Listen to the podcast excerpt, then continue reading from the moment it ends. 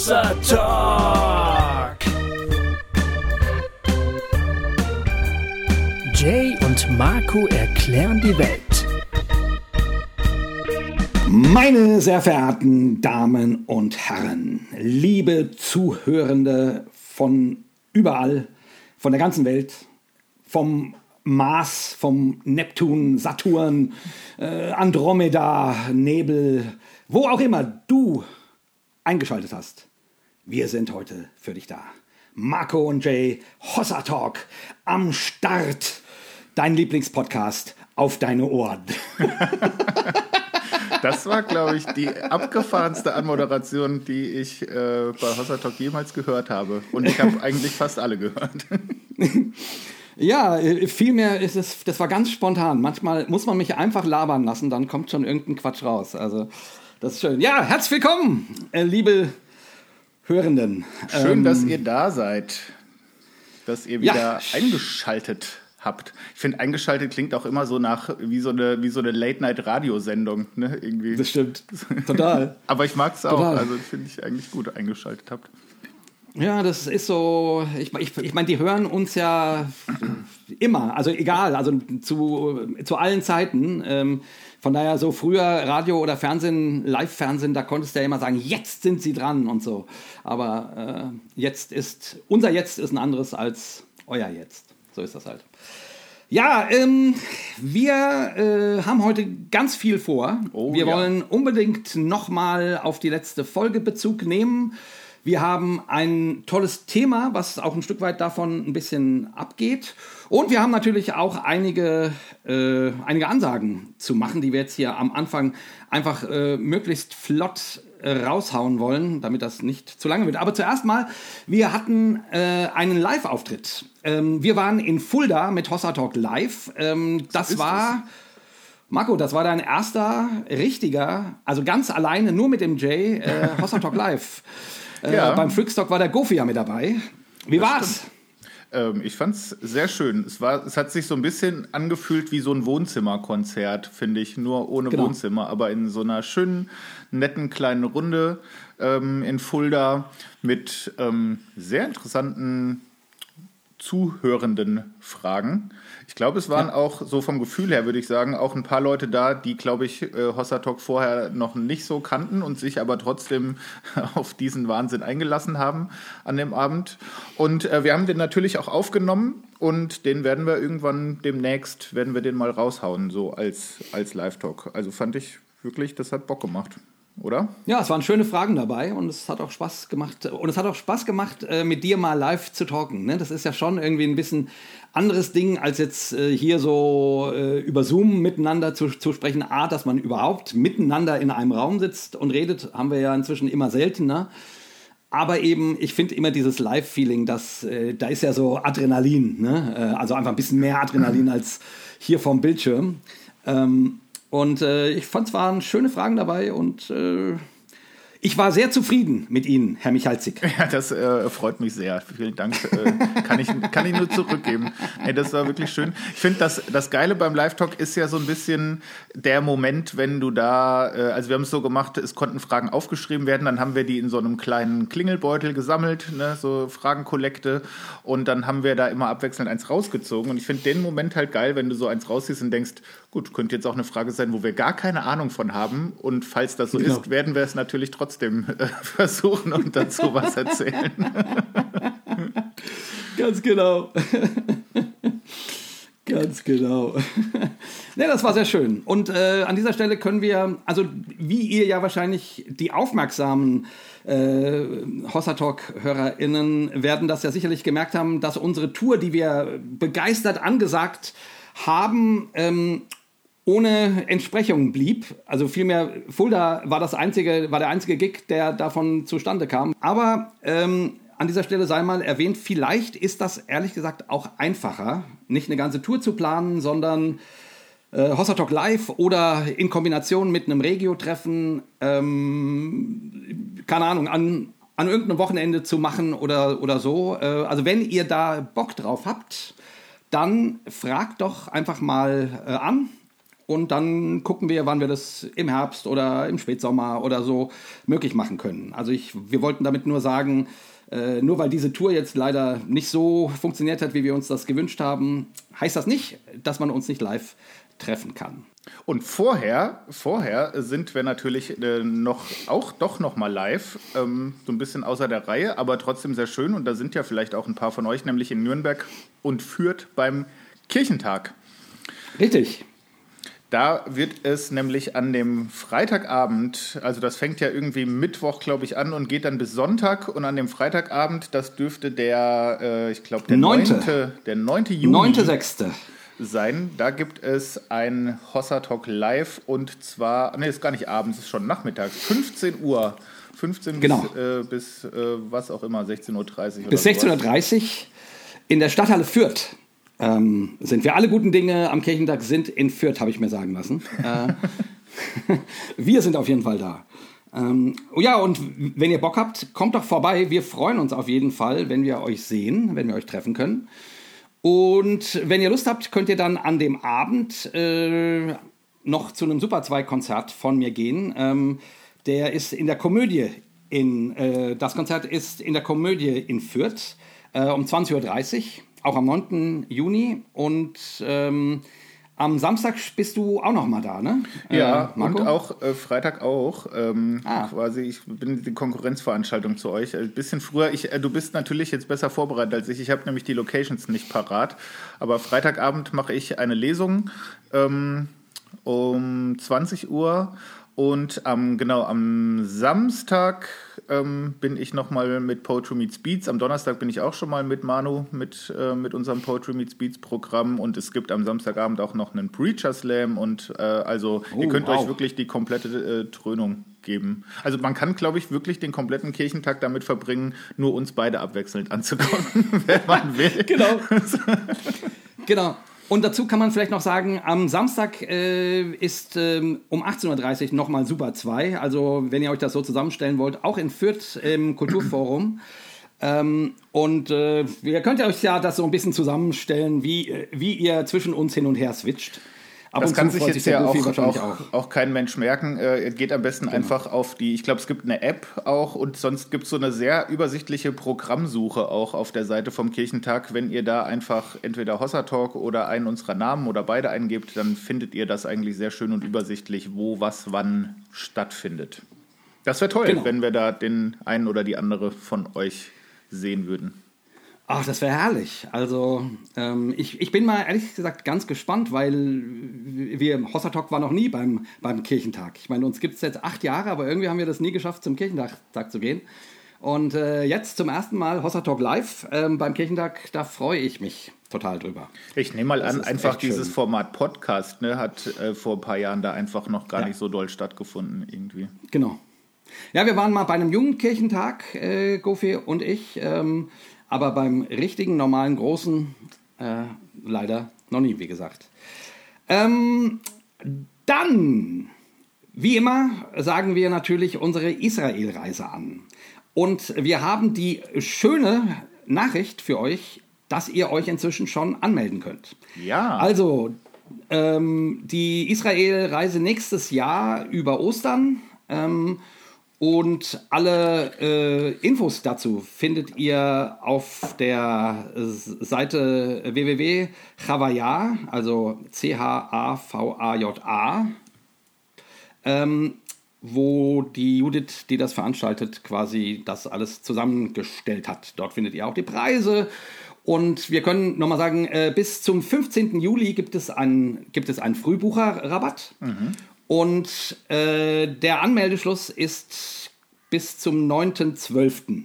Genau, das Und war irgendwie sowas wie der erste Advent oder sowas, ne? Irgendwie. Ja, ja, genau. Ich weiß auch nicht mehr genau. Aber auf jeden Fall ist es so, dass äh, bis dahin eine bestimmte Anzahl an, an Leuten äh, sich angemeldet haben muss, sonst muss das Ganze leider ausfallen. Aber ich hoffe mal nicht, dass das ausfällt, sondern dass ihr euch anmeldet. Und das die fällt natürlich nicht aus.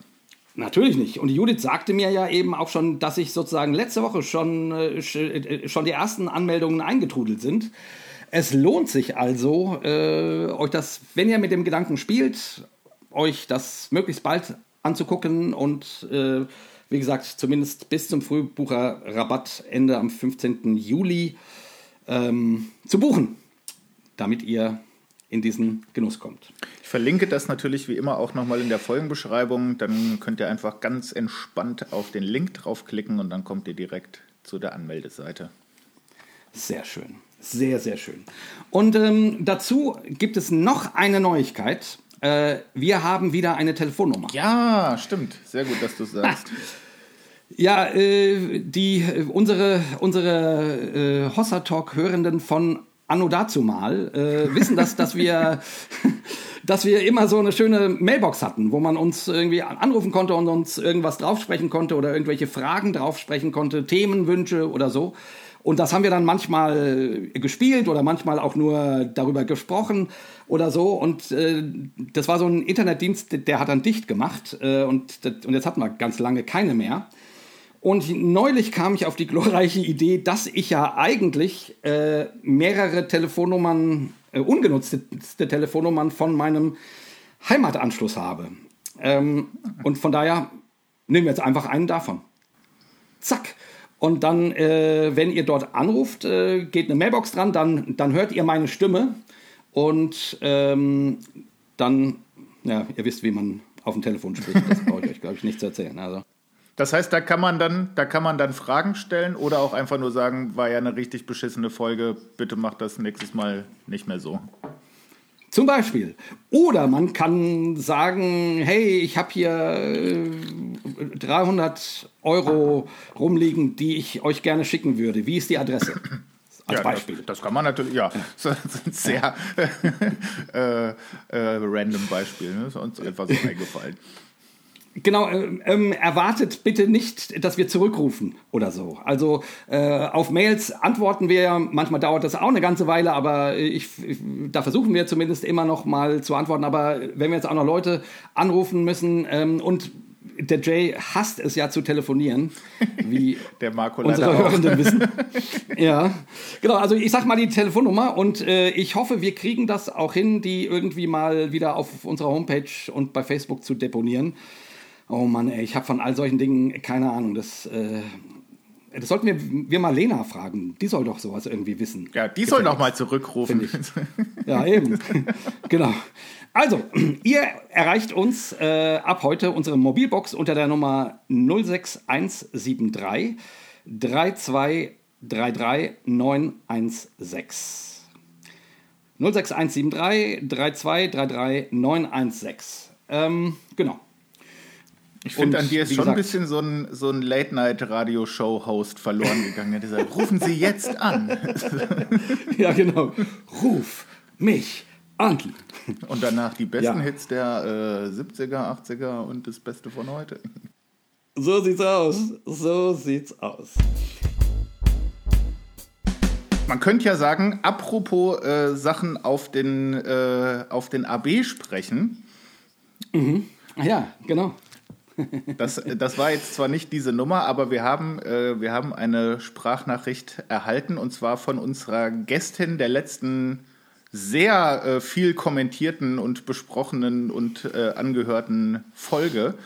Nämlich, ähm, wir haben gemerkt, da gibt es scheinbar noch ganz viel Rede- und Diskussionsbedarf ich glaube, es hat noch, noch nie, zumindest seit ich da bin, auf Instagram so viele äh, Reaktionen gegeben. Also ich habe immer so gedacht, ja. man kann das Handy gar nicht zur Seite legen, dann hat man sofort 20 Kommentare verpasst. Und während ja. ich hier schon jetzt saß und aufgenommen habe, kamen schon wieder fünf irgendwie, glaube ich. Und ähm, genau, und es gab so ein paar Sachen, da wussten wir auch nicht so richtig, ähm, wie wir da so drauf reagieren sollten, beziehungsweise da haben wir gedacht, da müssten wir einfach die Kira nochmal fragen, ob sie uns da freundlicherweise nochmal ein paar Sätze zu sagen kann, was sie genau. getan hat.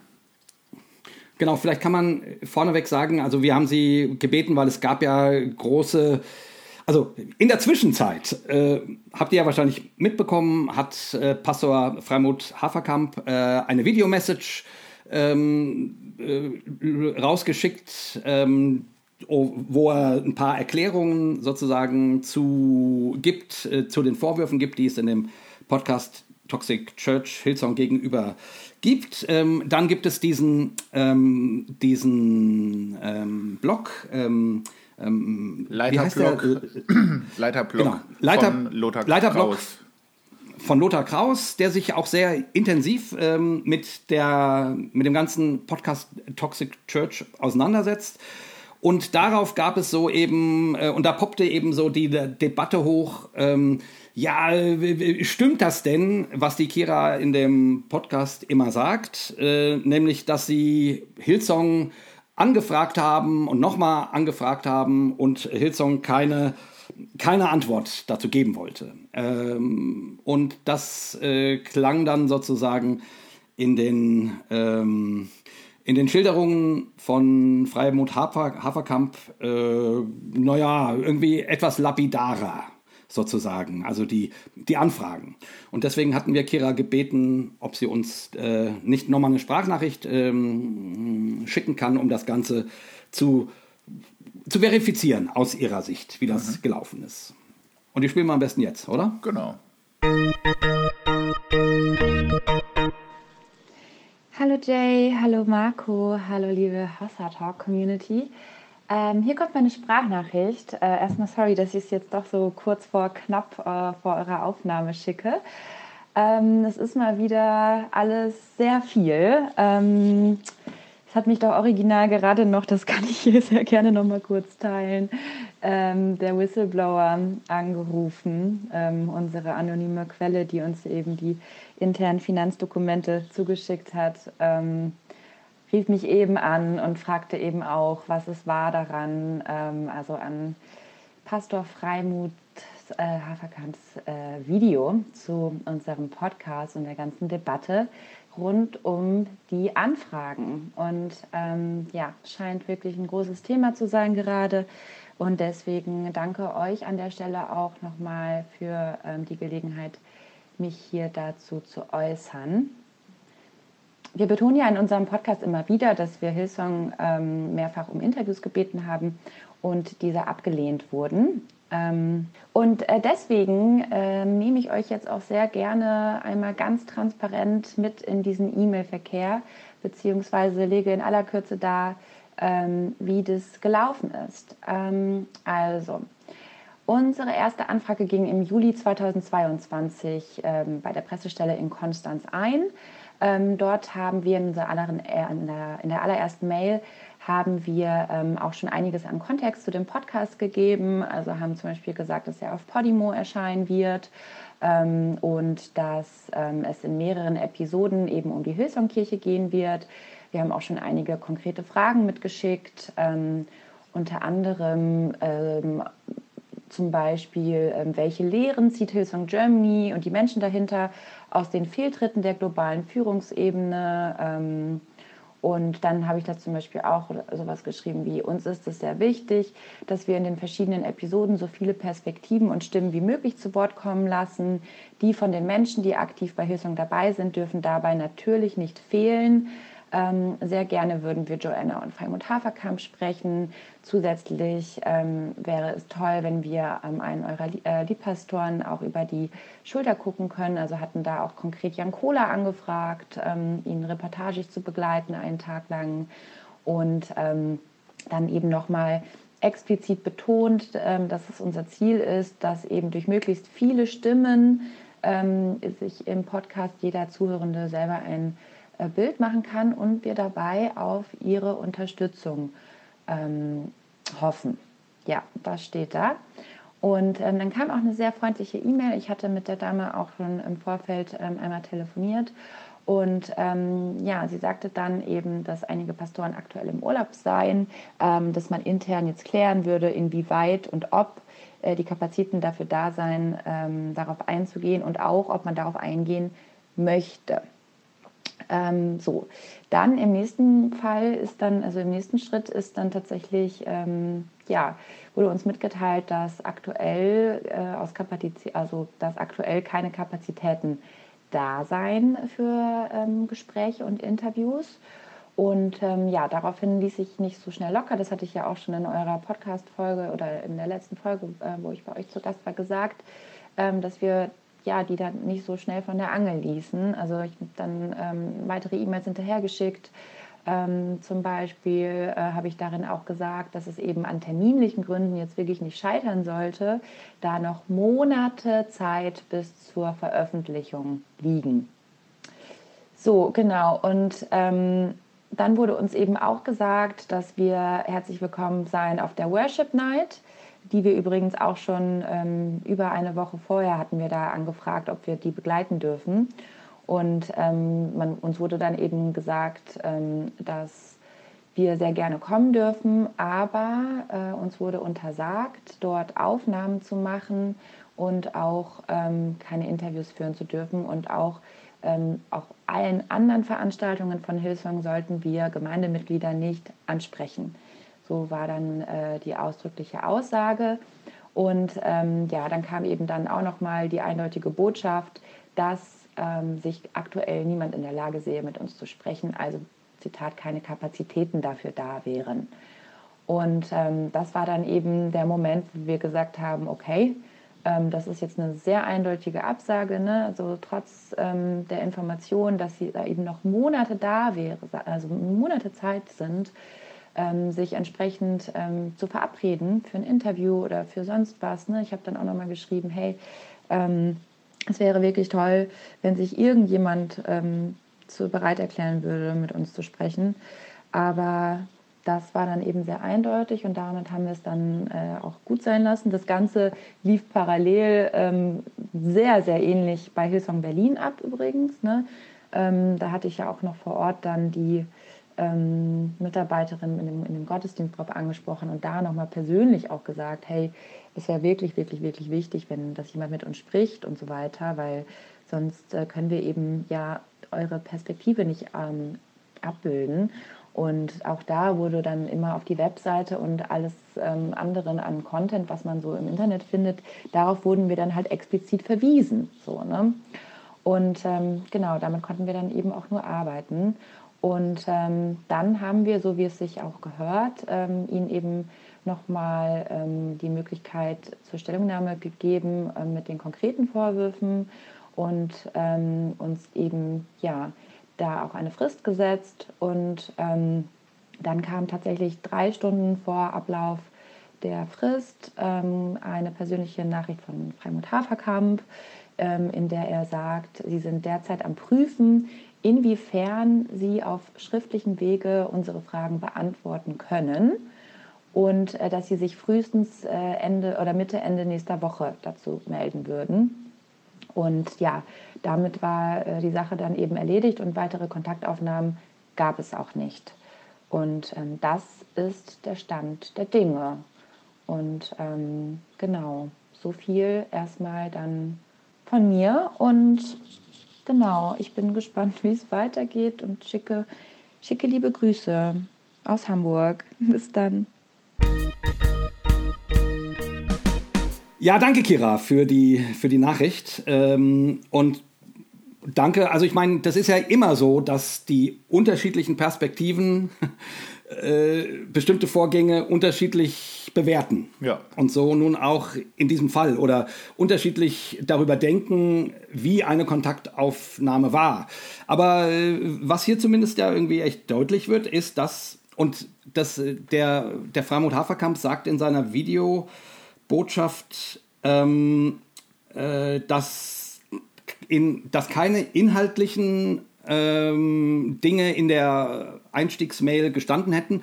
Das stimmt so nicht. Das hat die Kira jetzt anders gesagt und mir liegen auch die Mails vor. Also äh, ich, da steht schon, da steht kein Roman drin, aber da stehen Eckpunkte drin dazu, wie was, was der Podcast möchte, sozusagen. Ja. Ähm, genau, aber äh, jetzt gut, das einfach mal so äh, ähm, von Kira nochmal. Ist auch schön, dass sie uns das nochmal geschickt hat, finde ich. Ähm, macht euch euer, euer eigenes Bild, wie ihr das bewertet. Ja, es gibt Meines bestimmt auch in der ganzen Diskussion schon Punkte, die ein bisschen von der Perspektive abhängen. Klar, ist auch, glaube ich, ganz, äh, ganz normal und ist auch in Ordnung so. Ich glaube, ich finde das eigentlich gar nicht so hilfreich, sich an diesem Punkt jetzt so, so abzuarbeiten. Ne? Also jetzt, ja. wenn wir jetzt die Diskussion dahin verschieben, wer hat denn wann wem eine Mail geschrieben irgendwie, das ist natürlich irgendwie wichtig, weil das so oft vorkommt in dem Podcast, dass das einmal irgendwie besprochen wird. Aber das ist ja eigentlich gar nicht der Punkt. Der Punkt ist ja nicht, wir haben jetzt hier äh, irgendwie ein journalistisches Format, was äh, über eine Freikirche berichtet hat und die haben sich leider nicht dazu geäußert, sondern der Punkt ist ja vielmehr die Themen, die da aufgeworfen werden. Und ich habe genau. so ein bisschen die Befürchtung, dass man jetzt so äh, sich so auf diesen ganzen kleinteiligen Nebenschauplätzen verliert, dass man äh, ganz vergisst, über die eigentlichen Themen zu reden. Ja, das äh, finde ich wirkt auch ein bisschen wie Ablenken, ehrlich gesagt. Also ja, aus meiner ich, Sicht. Also ich weiß ähm, gar nicht, ob ich das jetzt, ob, ob das so taktisch so gewollt ist, aber so wirkt es halt so ein bisschen.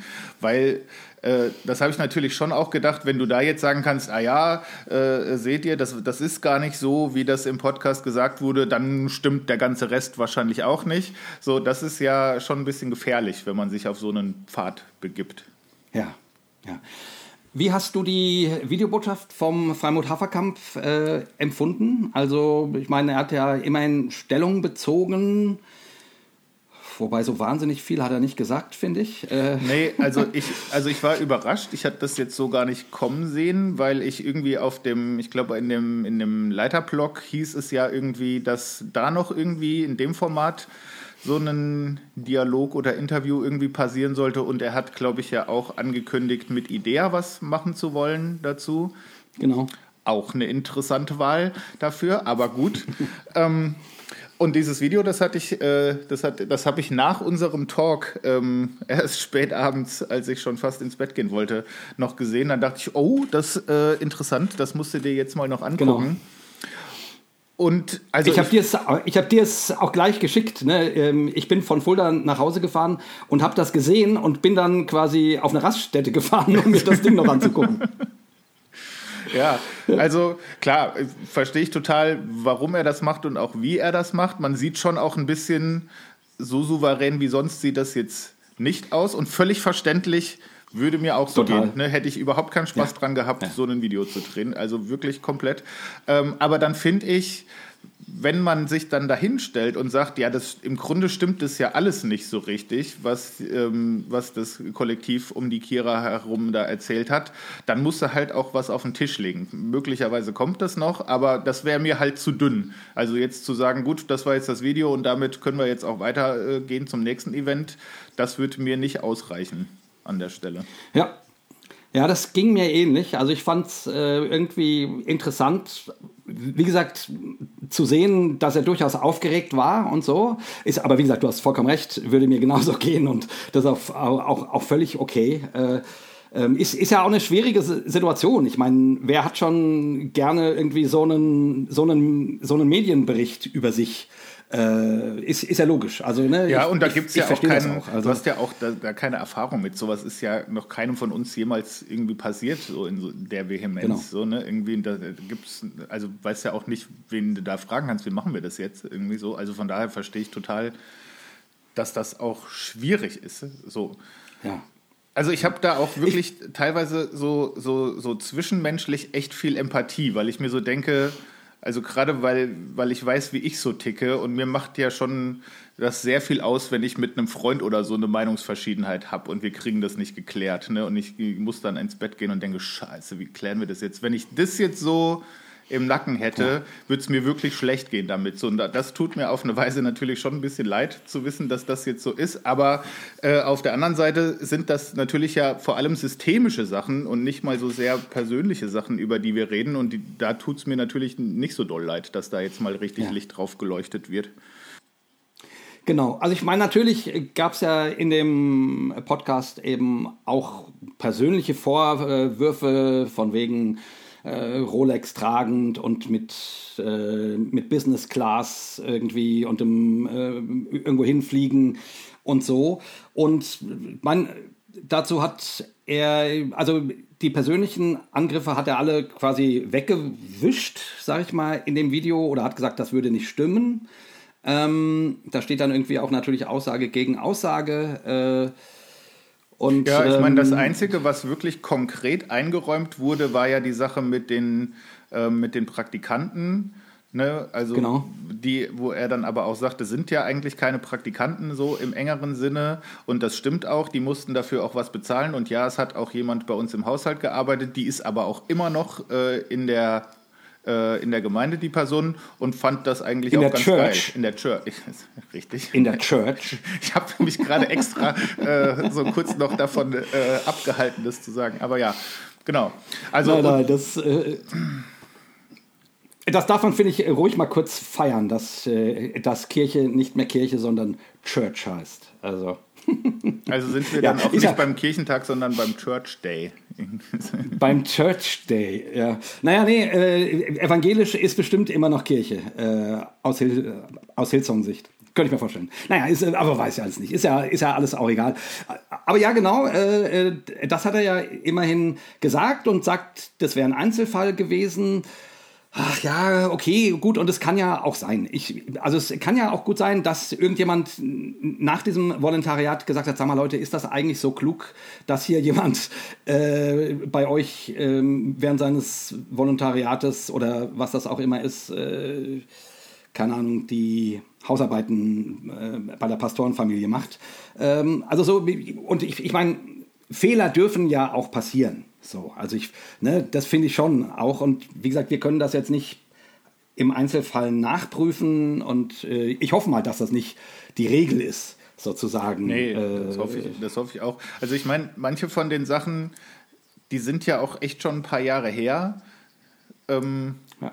Und da, da würde ich natürlich schon auch den, den beteiligten Personen erstmal zugestehen, dass man natürlich da auch möglicherweise Dinge schon selber erkannt hat und die geändert hat. Ähm, Aber ich finde halt irgendwie die Art und Weise ein bisschen unglücklich. Also sich dann so dahinzustellen, zu sagen, das hat äh, alles äh, gar keine Substanz, das ist irgendeine böse Medienkampagne, das ist mir irgendwie doch ein bisschen zu dünn und zu schwammig. Ja, so geht es mir ehrlich gesagt auch. Also wie gesagt, ich habe vollstes Verständnis dafür, dass sich das nicht gut anfühlt. Und ich finde es auch, ähm, das darf auch ruhig kritisch oder muss auch kritisch hinterfragt werden. Ich finde, der Lothar Kraus macht das eigentlich echt ganz gut. So, also ich habe mir seinen, äh, seinen Leiterblock mal so durchgelesen und ich nehme ihm da schon sehr ab, dass er, dass er versucht zu unterscheiden zwischen, zwischen äh, also dass er herausfinden will, okay, was ist hier systemisch und was sind, keine Ahnung, vielleicht Einzelfehler oder so. Und immerhin, äh, immerhin, immerhin wird das gemacht. Das ist ja, finde ich, äh, überhaupt das Großartige. Ich finde auch in dem Sinne auch die Videobotschaft vom Freimut eigentlich ganz gut, weil die zeigt, okay, äh, hier gibt's, hier stehen Vorwürfe im Raum und ihr müsst euch damit jetzt auseinandersetzen. Und mein Ding ist ja gar nicht äh, Hillsong zu bashen oder so, sondern mein Ding ist, oder unser Ding ist es, äh, darauf hinzuweisen, dass, also gerade was, äh, was runter, runtergerockte ehemalige an, angeht. Dass sich das sozusagen in der, in der freikirchlichen Landschaft oder überhaupt in der kirchlichen Landschaft immer wieder findet. Ähm, und ich, ähm, genau, und, und dass das irgendwie wichtig ist, darauf mal einzugehen und sich diesen Vorwurf irgendwie auch mal gefallen zu lassen. Und hier fand ich ehrlich gesagt ein bisschen schwach, was der Freimut Haferkamp gesagt hat. Ja, also ich glaube, was mich halt auch Ja. so, so dran stört, dass das ist jetzt natürlich explizit, arbeitet sich das jetzt an Hillsong ab, aber wir kennen ja beide sehr viele Menschen, die das durch das ganze evangelikale Spektrum her so oder so ähnlich erlebt haben. Ne? Vielleicht nicht mit diesen, Genau. mit diesen an Personen festzumachenden Skandalen und sowas, aber viele von den Themen kannten wir ja auch schon zehn Jahre vorher oder, oder noch länger irgendwie, ne? Oder haben wir selber auch in unserer Geschichte erlebt. Und ich glaube, deshalb ärgert mich das so. Ähm, Und ich finde, das kommt schon auch in dem, in dem Blog teilweise ein bisschen so rüber, dass man sagt, na ja, Gut, also das ist halt dann vielleicht auch nicht für jeden. Und naja, also da äh, ist dann auch mal jemand verletzt worden. Klar, passiert aber in jedem Fußballverein auch. Da denke ich mir, ja, das stimmt. Aber das macht es ja auch nicht besser. Ne? Also das ist ja trotzdem ähm, ein System, was offensichtlich sehr äh, dazu ähm, angetan ist, Menschen zu verletzen. Nicht alle. Natürlich gibt es auch Leute, die da, äh, die da ihr ganzes Leben lang hingehen und da keinen Schiffbruch erleiden, aber doch so viele, ähm, dass es wirklich nötig ist, da mal genauer hinzugucken und darüber zu reden. Und zwar nicht nur bei Hillsong, aber eben auch irgendwie. Die sind halt natürlich ein sehr sichtbarer und sehr prominenter Teil von dieser großen Szene und nehmen das ja auch für sich in Anspruch, ein sehr großer und ein sichtbarer und ein lauter Teil dieser Bewegung sein zu wollen. Ja, ganz genau. Und äh, ich finde, also ich meine, der Freimund hat, ich sage es jetzt in meinen eigenen Worten, so gesagt, ja, äh, das ist quasi, ähm, dass es, dass Menschen Schaden genommen haben oder sich nicht gut behandelt gefühlt haben, das tut uns, uns leid, das haben wir nicht gewollt. Mhm. Und ich habe gedacht, ja, das wäre ja noch schöner. Ja. Also, ich, was ist das für eine Aussage? Es wäre ja noch schöner, wenn ihr das gewollt hättet. Wenn ihr gesagt hättet, ja, und jetzt rocken wir die mal richtig runter, machen mal hier, äh, der Max, der soll eine Therapie machen müssen und so. also, das, das als Entschuldigung, äh, wo gehobelt wird, da fallen Späne. Äh, ja, wir haben das nicht gewollt. Also, das ist ein bisschen dünne. Und das wäre ja sozusagen, deswegen haben wir ja auch mit der Kira gesprochen. Natürlich ist es ein Momentum, hier wird ein Podcast über eine bekannte deutsche Freikirche gemacht und so weiter, ja, ja. Aber dass dieses An Anliegen, äh, dass wir uns als kirchliche Landschaft und gerade als freikirchliche evangelikale Gemeinschaft äh, Gedanken darüber machen, a, wie wir mit unseren Mitarbeitenden umgehen, b, was an unserer Theologie und unseren Strukturen ähm, dafür mitverantwortlich ist, dass es immer wieder Menschen gibt, die, äh, die geschädigt aus diesen Kirchen aussteigen. Und wenn es Einzelfälle wären, dann äh, ja, ist auch, auch nicht schön. Also auch das wäre schon dramatisch. Ja. Aber äh, ich, ich, ich meine, ähm, ähm, also ich, seit 25 Jahren höre ich, diese, höre ich solche Geschichten zu Hunderten. Ja. Wirklich. Ähm, das sind keine Einzelfälle. Und das, äh, und, und das hat was mit unserer Art, evangelikalen Glauben und evangelikale Church zu denken zu tun. Na, deswegen finde ich, ist es ja auch, auch kein Zufall, dass wir da jetzt so viel drüber reden, weil äh, das, wie du schon gesagt hast, das ist ja gar nicht unser Ansinnen, äh, da jetzt irgendwie äh, Hillsong kaputt zu hauen. Aber das ist halt nee. eigentlich genau das Thema, weshalb es überhaupt sowas wie Hossa Talk gibt. Ne? Und wieso äh, äh, es überhaupt so viele Menschen gibt, die damit irgendwie äh, connecten mit den Geschichten, die wir hier erzählen oder die auch unsere Gästinnen und Gäste hier erzählen weil das einfach ähm, ein System ist, was reihenweise solche Geschichten produziert. Ganz genau. Ganz genau. Ähm, ich will einfach so ein paar Meldungen äh, nochmal irgendwie zusammenfassend äh, sagen. Wir haben eine schöne Nachricht bei uns äh, auf, dem, ähm, auf, dem, auf unserer Homepage bekommen. Da schrieb eine Hörerin, äh, erstmal ein riesengroßes Dankeschön an Kyra und ihr ganzes Team für diesen super recherchierten und bereichernden Podcast. Ich teile Jace und Markus Meinung, dass ihr, also Kira und das Team, sehr freundlich über Hillsong berichtet habt, ohne dabei die Tatsachen zu beschönigen und trotzdem die Dinge beim Namen zu nennen. Das ist eine hohe Kunst und ist euch wirklich gut gelungen. Ich ziehe meinen Hut tief vor Max, der so reflektiert und offen berichtet hat, auch über all das Schmerzliche und Demütigende, das ihm widerfahren ist und angetan wurde. Max, damit tust du vielen Menschen einen großen Dienst, die, ebenso wie du, tief verletzt und verwirrt auf der Strecke ge geblieben sind. Du öffnest Türen, die Scham zu überwinden und sich auch zu trauen, über diese missbräuchlichen Dinge zu reden. Vielen Dank dafür. Ähm, ich persönlich habe im charismatischen Umf Umf um Umfeld solche Schäden genommen, dass ich dauerhaft arbeitsunfähig bin und mit 41 Jahren berentet wurde. Diese Strukturen sind nicht so leicht zu durchschauen, wie es sich vielleicht anhört, wenn man den Podcast hört, in dem alles so schön aufgearbeitet und sortiert präsentiert wird. Das fühlt sich nun mal ganz anders an, wenn man mittendrin steckt und doch nur alles für den Herrn geben will. Äh, dann beschreibt sie das ein bisschen. Ich lese es auch nochmal vor, weil es wirklich irgendwie gut ist. Man wird systematisch von seinem Bauchgefühl entfremdet und darf dem nicht trauen. Das Gefühl spricht gegen Gott, dem man sich doch jetzt mit ganzem Herzen anvertraut hat. Ähm, jetzt, sie bezieht sich dann auf einen Kommentar davor, das überspringe ich mal gerade.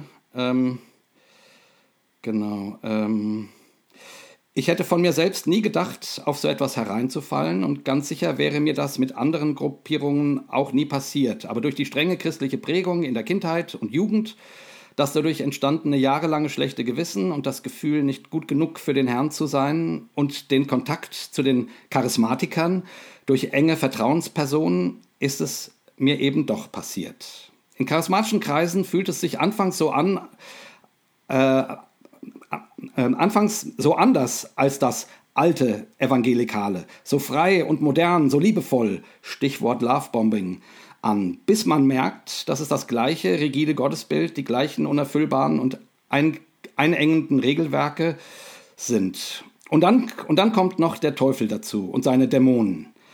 Dann liegt man am Boden und kann so schwer darüber sprechen, weil da oft Unverständnis ist, weil niemand diese Systeme kennt, auch keine Therapeuten und weil die eigene Scham so groß ist, darauf hereingefallen zu sein. Man sagt sich selber, äh, man sagt sich täglich selber, wie dumm muss man denn sein? Ja, also das fand ich eine sehr gute Zusammenfassung und das knüpft ja auch an dem an, was ich und auch was du äh, in der letzten Folge von unseren eigenen Erfahrungen erzählt haben.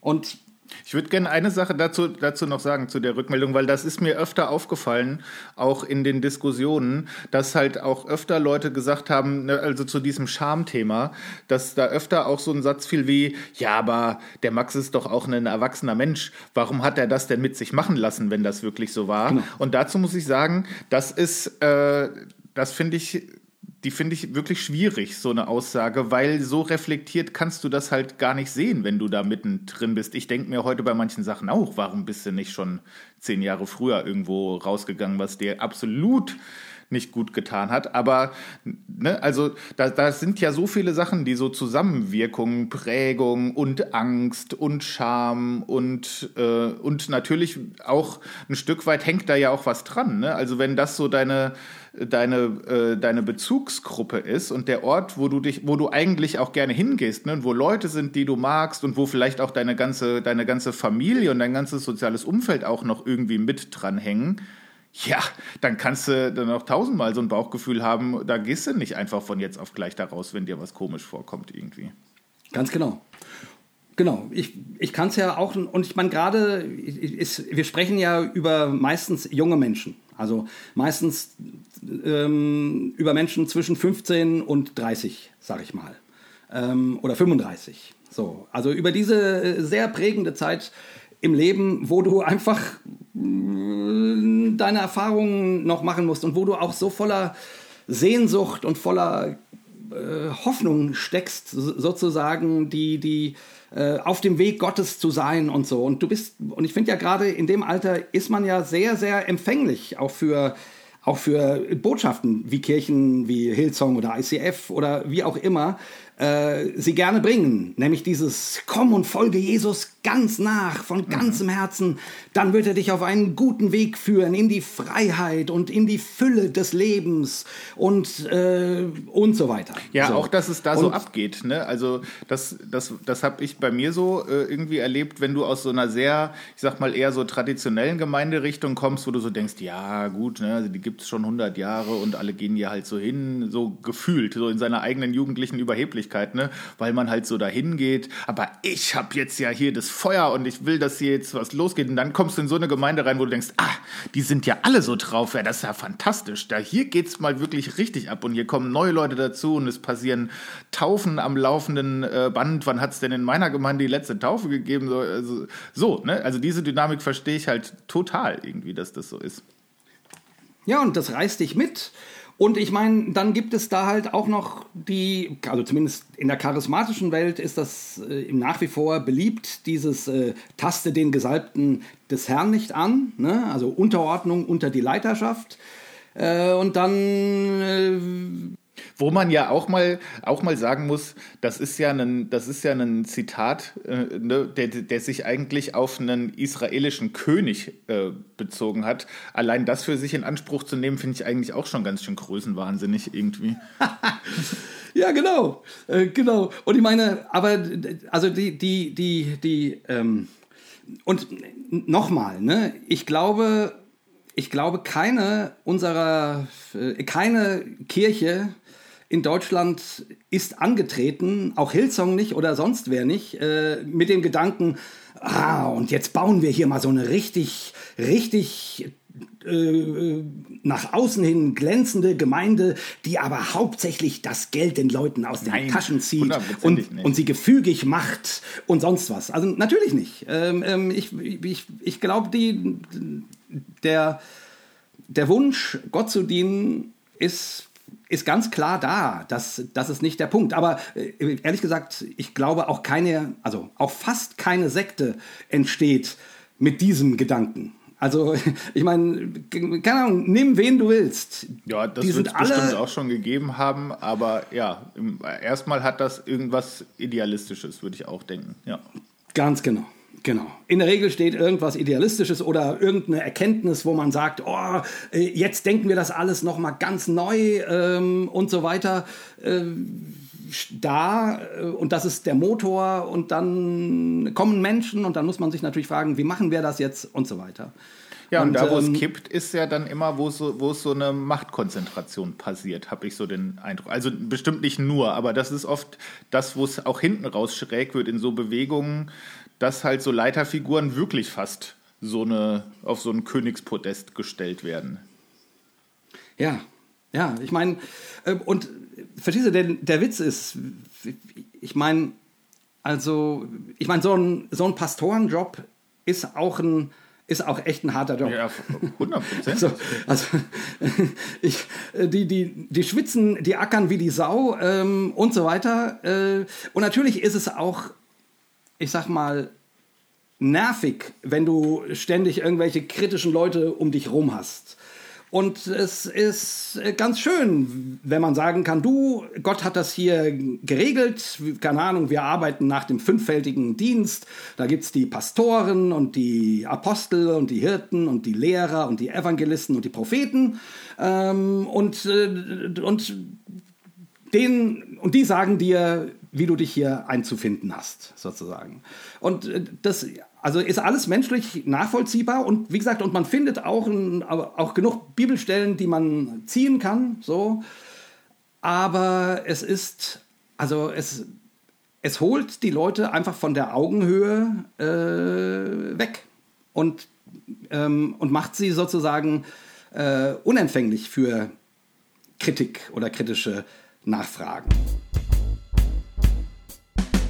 wenn ich drei Dinge äh, empfehlen darf, ja, bitte. Was, was meiner Meinung nach die deutsche evangelikale kirchliche Welt wirklich nochmal reflektieren sollte.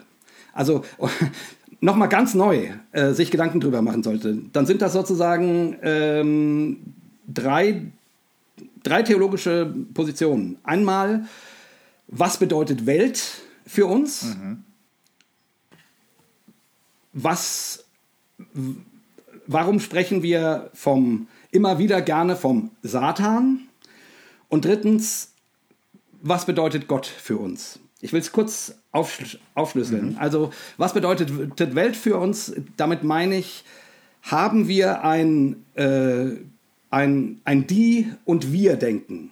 Mhm. Also gehen wir in die Welt als diejenigen, die glauben, dass sie die Wahrheit, die Rettung, äh, sozusagen diejenigen sind, die zwar von der Welt nicht verstanden werden, aber im Grunde halt Recht haben. Also sprich, ist unser Blick auf die Welt ein, ich will es nicht feindlich nennen, aber ein, äh, also, also kein wir empfinden uns nicht als Teil davon, ja, ja. sondern sondern wir sind diejenigen, die die Lösung präsentieren äh, eigentlich und dann hören die uns zwar nicht mehr zu, weil die Welt sich halt weiterentwickelt hat und die Welt auf andere Gedanken kommt, aber dann, aber wir haben immer das, äh, wir müssen der Welt quasi nachweisen, dass sie, äh, dass sie falsch liegt. So. Und, ähm, und, dann, und dann bist du automatisch in so einem Die- und Wir-Denken. Und das ist einfach total ätzend, weil damit bist du, weil damit äh, ähm, scharst du deine Gruppe um dich, so. Ähm, ähm, ähm und, und die Gruppe ist, ist ja wir und außen ist die. Und ich meine, klar, man kann eine Menge Bibelstellen finden, die man, äh, die man dafür ranzieht. Kein Problem, das äh, biblisch zu begründen. Aber ich glaube, man könnte es auch genauso gut andersrum machen. Also Jesus hat die Leprakranken nicht als die behandelt, sondern als, als zugehörig zu ihm. Also er ist sozusagen, ähm, ähm, ähm, meines Erachtens ist die Bewegung Gottes immer in die Welt und nicht ja. aus der Welt raus. Ähm, genau. Und ich meine nur, ne, wenn man diese Art von Freund-Feind-Denken pflegt, und das hat man halt natürlich, sobald man, keine Ahnung, ähm, und da muss man natürlich auch sich mokieren über, über, keine Ahnung, politische Entwicklungen in der Welt und die Endzeit kommt ja, also sprich, es muss ja alles auch viel schlimmer werden. Also sprich, man steht immer in der Not, nachweisen zu müssen, dass die Welt auf dem absteigenden Ast mhm. ist und seht ihr, wir haben es immer schon gewusst, anstatt sich über die guten Dinge zu freuen, ja, weil man Teil davon ist. Weil man Teil davon Ich habe auch manchmal so das Gefühl, das ist jetzt vielleicht ein bisschen polemisch, aber so kommt es mir manchmal vor, dass es irgendwie so in manchen Ecken des, äh, des Evangelikalismus auch so eine fast schon so eine Verfolgungssehnsucht gibt. Ne, dass man dann so sagen kann, ja. Äh, seht ihr, jetzt wird doch hier die ganze Zeit nur schlecht über die Gemeinde berichtet. Das ist doch ein Zeichen äh, des Endes wahrscheinlich, ne, oder so als, als während der Pandemie, äh, als man keine Gottesdienste feiern dürfte. Also, aha, jetzt äh, ist es nämlich passiert. Man, äh, des, demnächst werden wir wahrscheinlich ins Gefängnis geworfen, weil wir Worship-Lieder singen. Und dann denkst du so, ja, aber das ist doch auch ein bisschen Unsinn irgendwie so. Und damit kann man halt auch ganz viel wegbügeln, was so an, also damit kann man eigentlich sogar alles wegbügeln, was so an Kritik kommt, weil man dann genau. äh, immer sagen kann, ja, das ist, äh, ne, das kommt dann ja, wenn du so eine Wir- und Die-Sicht hast, dann sagst du, die da draußen, guck mal, die reden wieder schlecht über uns, ist aber auch kein Wunder, weil die kennen ja das wahre Leben und die wahre Liebe und den lieben Herrn Jesus nicht. Deswegen machen die uns, äh, machen die uns schlecht, weil die wollen das gute Werk, was wir hier tun, beschädigen, damit äh, durch uns niemand mehr gerettet werden kann. Irgendwie sowas. Und ich, äh, das ist halt fast, das ist halt so ein, äh, so ein schlagendes Argument, weil wenn du das wirklich glaubst, dann bist du eigentlich gar nicht mehr fähig, genau. von außen kritisiert zu werden. Dann muss das zwangsläufig genau. an dir abperlen, irgendwie. Genau, und das ist natürlich die beste Schutzfunktion gegen so einen Podcast. Yeah. Ne, du kannst immer sagen, ja, die, die äh, hat, hat doch Jesus schon gesagt, dass wir um seines Namens willen verfolgt werden und so weiter. Und dann bist du fein raus und musst dir über das, was dort herausgearbeitet wurde und dir präsentiert wird und ja, wahrscheinlich auch seine Schwächen und, und, seine Fehler hat. Und, und dann sagst du, ja, und die spielen ja auch nur dann immer dramatische Musik ein. Das finde ich, das find ich das Die wollen das uns ja fertig machen. Ja, genau. Ähm, ne, äh, Gerade wenn man als, als Kirche voll, voll auf Musik setzt und die emotionale Wirkung von Musik sich dann darüber zu mokieren, ja, und dass ein Podcast. Gerade auch wenn man dann so macht. immer die letzten zehn Minuten der Predigt mit so einem, ne, mit so einem, mit so einem ja. äh, äh, Pianoteppich unterlegt und dann sagt, die haben ja manche Stellen äh, mit, ähm, Musik, mit dramatischer Musik unterlegt, um den Effekt zu verstärken. Da würde ich sagen, Glashaus, Freunde, das ist äh, ganz dünnes Eis.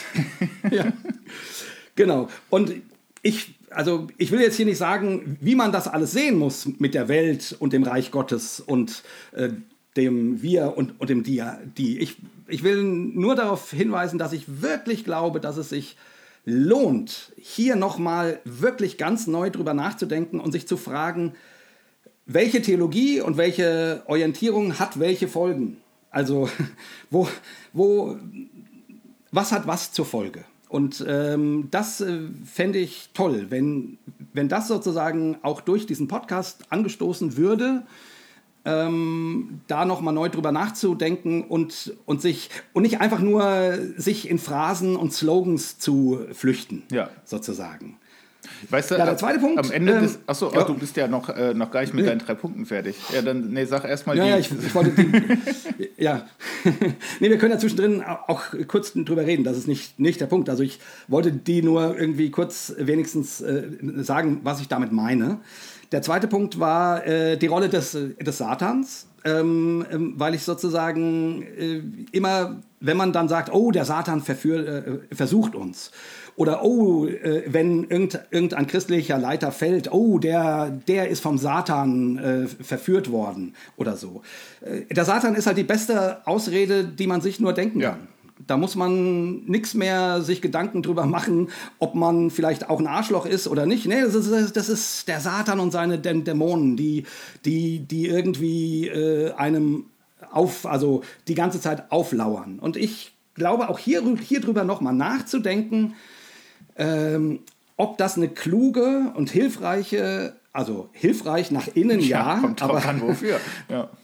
Genau, aber ob sie auch redlich nach außen eine hilfreiche Argumentationsfigur ist. Und nicht nur sie weg, wegzulassen und sie trotzdem zu glauben, weil dann lässt man sie ja nach innen nicht weg, sondern sich wirklich darüber Gedanken zu machen, ob man so äh, seine, sein Leben leben, leben will. Äh, quasi im, im, im, im, im, im, äh, im ständigen Kampf zwischen den bösen Mächten, die ununterbrochen versuchen, mich vom guten Pfad abzubringen. Weil dann, ich meine, äh, unsere Hörerin hat das hier beschrieben, dann siehst du irgendwann hinter jedem Busch einen, Dämon und das ist, wirkt sich äh, psychisch gesehen oft nicht. Nee, das stimmt, aber ich finde das gar nicht so einfach. Ne? Also wenn du das jetzt hörst und denkst, ich glaube das aber, ich habe das, ich bin damit so aufgewachsen, ich habe ja. das schon immer geglaubt. Du kannst dich ja ne, also nicht so einfach einfach dafür entscheiden. Ja, stimmt, das leuchtet mir ein, dann glaube ich das jetzt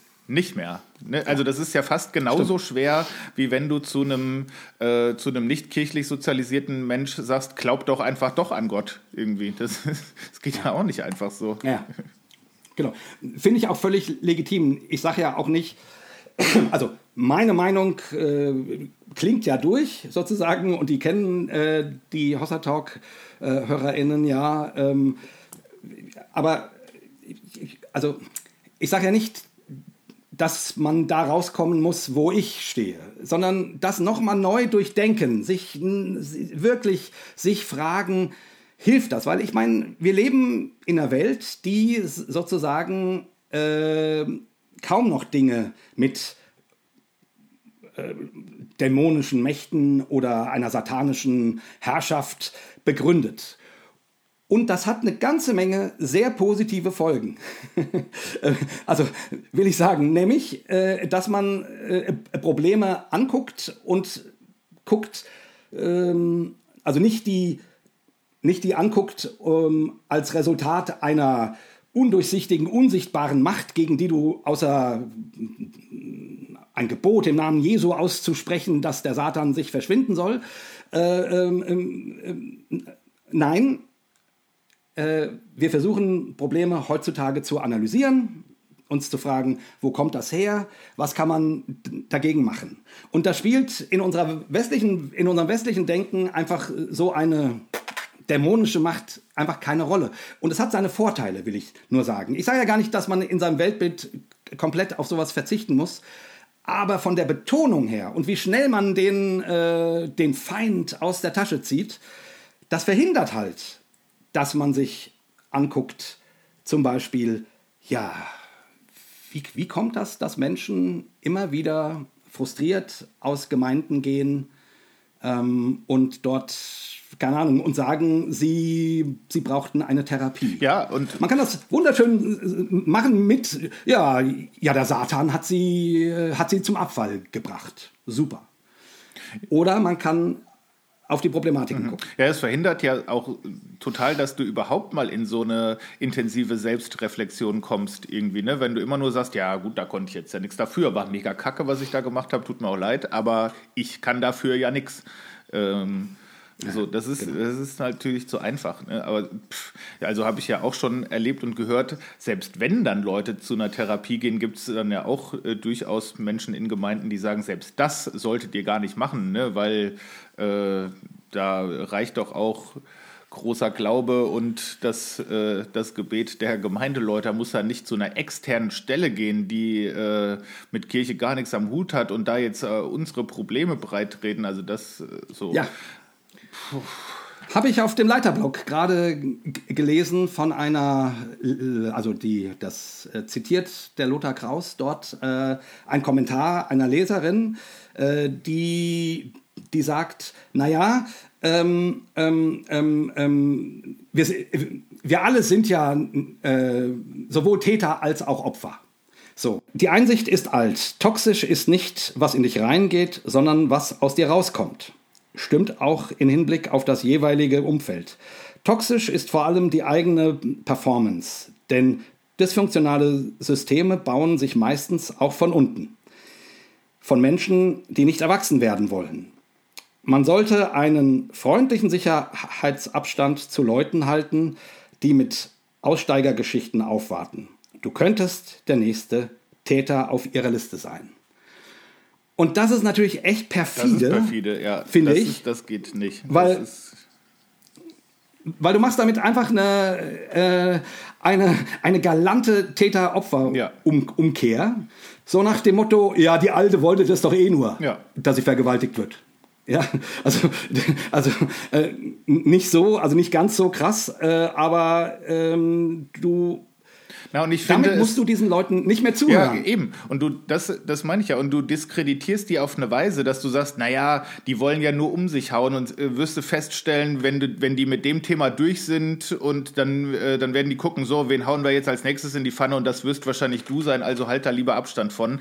Das finde ich äh, ist wirklich perfide. Das, das geht aber auf gar keinen Fall. Ist aber auch keine neue Taktik. Also sieht man nee. in verschiedensten Kontexten natürlich immer wieder so, weil man da natürlich dann auch ganz schnell mit, mit durch ist. Äh, das kann man dann sogar ganz ungeistlich einfach so lösen, indem man einfach sagt, naja, die Person, die kann man auch eh nicht so richtig äh, ernst nehmen irgendwie. Genau. Aber damit immunisiert man sich natürlich gegen das, was solche Menschen erfahren haben. Und du hast den, den großen Vorteil, du musst den, den äh, quasi, ich sag mal in Anführungsstrichen, Opfern halt nicht mehr zuhören, ne? weil das ja nicht äh, genau. nicht valide ist und weil die ja auch selber dran schuld sind und weil die jetzt auch nur irgendeine Geschichte draus machen wollen. Und äh, deswegen ist das ja auch gar keine berechtigte Kritik. Irgendwie so. Genau. Genau, und das führt quasi zu meinem, zu meinem dritten Punkt, über den ich mir wünsche, dass sich Gedanken gemacht wird in der evangelikalen Welt. Ich habe es vorhin ge ge gedacht, wie wir Gott denken. Ähm, und zwar, eigentlich meine ich damit, wie wir Herrschaft denken, mhm. wie wir Leiterschaft denken, wie wir Autorität denken. Ähm, haben wir ein Gottesbild, was quasi von oben nach unten regiert? Oder haben wir ein Gottesbild von jemandem, der nach unten steigt und äh, sich mitten in die Last stellt? Mhm sich kreuzigen lässt und gar nicht durchregiert, sondern sich hineinstellt. Und ich würde sagen, also Christen neigen dazu, weil man Gott klassischerweise so denkt, der Allmächtige, der alles weiß, mir ist gegeben alle Macht im Himmel und auf Erden und so weiter, ta ta ta ta ta. Und jetzt, äh, und jetzt gibt der Jesus seine Befehle und wem gibt, gibt er die? Natürlich äh, seinen, seinen Pastoren und die Pastoren geben die Befehle weiter an die Gemeinde und so weiter. Das ist jetzt ein bisschen flapsig ausgedrückt. Aber im Grunde äh, ist die, ist meines Erachtens, liegt hier ein, liegt hier ein wirklich falsches Leiterschaftsverständnis ja. vor. Weil Jesus spricht immer davon, dass man äh, dienen soll, nicht herrschen. Ähm, ihr sollt nicht durchregieren, ihr sollt nicht das umsetzen, was auf eurem Herzen ist, sondern ihr sollt bei den Schafen sein gucken, dass äh, Jesus sagt zu Petrus, weide meine Lämmer. Ja, also, das habe ich auch gerade gedacht. Und zwar, der, und zwar der Auferstandene sagt das. Ne? Also da könnte man ja immer noch sagen, ja, da, das war ja vor Ostern irgendwie mit dem Dienen und so. Jetzt ist aber Herrschaft angesagt. Und da würde ich sagen, nee. Oh Gott, oh Gott, oh Gott. Ja gut, aber gibt es ja die Argumentation, ne? Irgendwie. Äh, und das ist ja auf jeden Fall wenn man sich das anguckt, haben wir ja ganz ausführlich in unserer Karfreitag, Kar-Samstag, äh, Osterfolge drüber gesprochen, wie auch der auferstandene äh, Christus da so mit Menschen umgeht, was er sagt und was er nicht sagt und wie er äh, da wahrgenommen wird, finde ich, kann man diesen Case da auch nicht draus ableiten irgendwie. Ja, ganz genau. Ganz genau. Also wie gesagt, die, diese drei Dinge, das äh, ähm, ähm, die Welt, wie man die Welt sieht und einschätzt, wie man den Satan sieht und einschätzt als auch theologische äh, Figur und wie man Herrschaft definiert, Autorität, äh, Macht, Ausübung und wie man das von Gott her denkt. Macht euch doch bitte darüber mal neu Gedanken. So, ich, ich, ich äh, wie gesagt, meines Erachtens müsste es nicht so kommen, dass, dass man Leute, also das, was Hillsong hier vorgeworfen wird, hat zumindest meines Erachtens mit all diesen drei Punkten etwas zu tun. Ja. Und ähm, wie gesagt, man könnte diese Vorwürfe in ganz vielen Gemeinden bringen. Und, und man kann natürlich immer sagen, ja, lasst uns doch einfach das Reich, Reich Gottes bauen und irgendwie mit dem Herrn gehen und dann wird das alles schon. Aber ich, ich finde, wenn man, wenn man, wenn das stimmt, und zumindest ich habe so viele ausgebrannte Menschen gehört, die wirklich völlig frustriert zum Teil ihren Glauben verloren haben, was weiß ich nicht alles. Ähm, man könnte auch mal aufwachen und sagen, okay, wir machen nicht so weiter wie bisher. Und das wäre jetzt eine gute Gelegenheit, ja. der Toxic Voll. Church.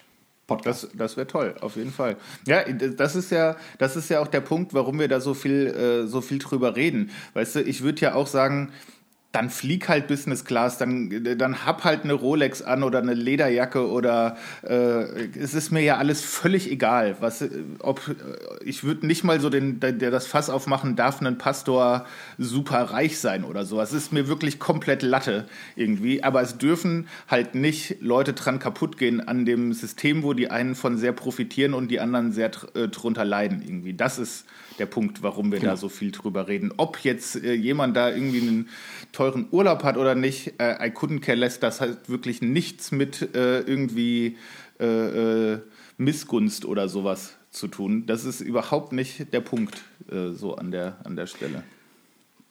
Genau, und sich mal klar zu machen, dass, dass es eben Machtstrukturen gibt.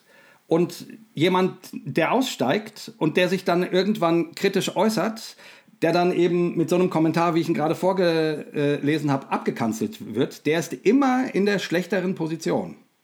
Er ist immer, immer in der machtloseren Position, weil der hat das Podium nicht der Kirche, der Gemeinde. Der steht nicht Sonntag für Sonntag dort und kann, äh, keine Ahnung, ein YouTube-Video hochladen, was erklärt, wie die Sache wirklich ist.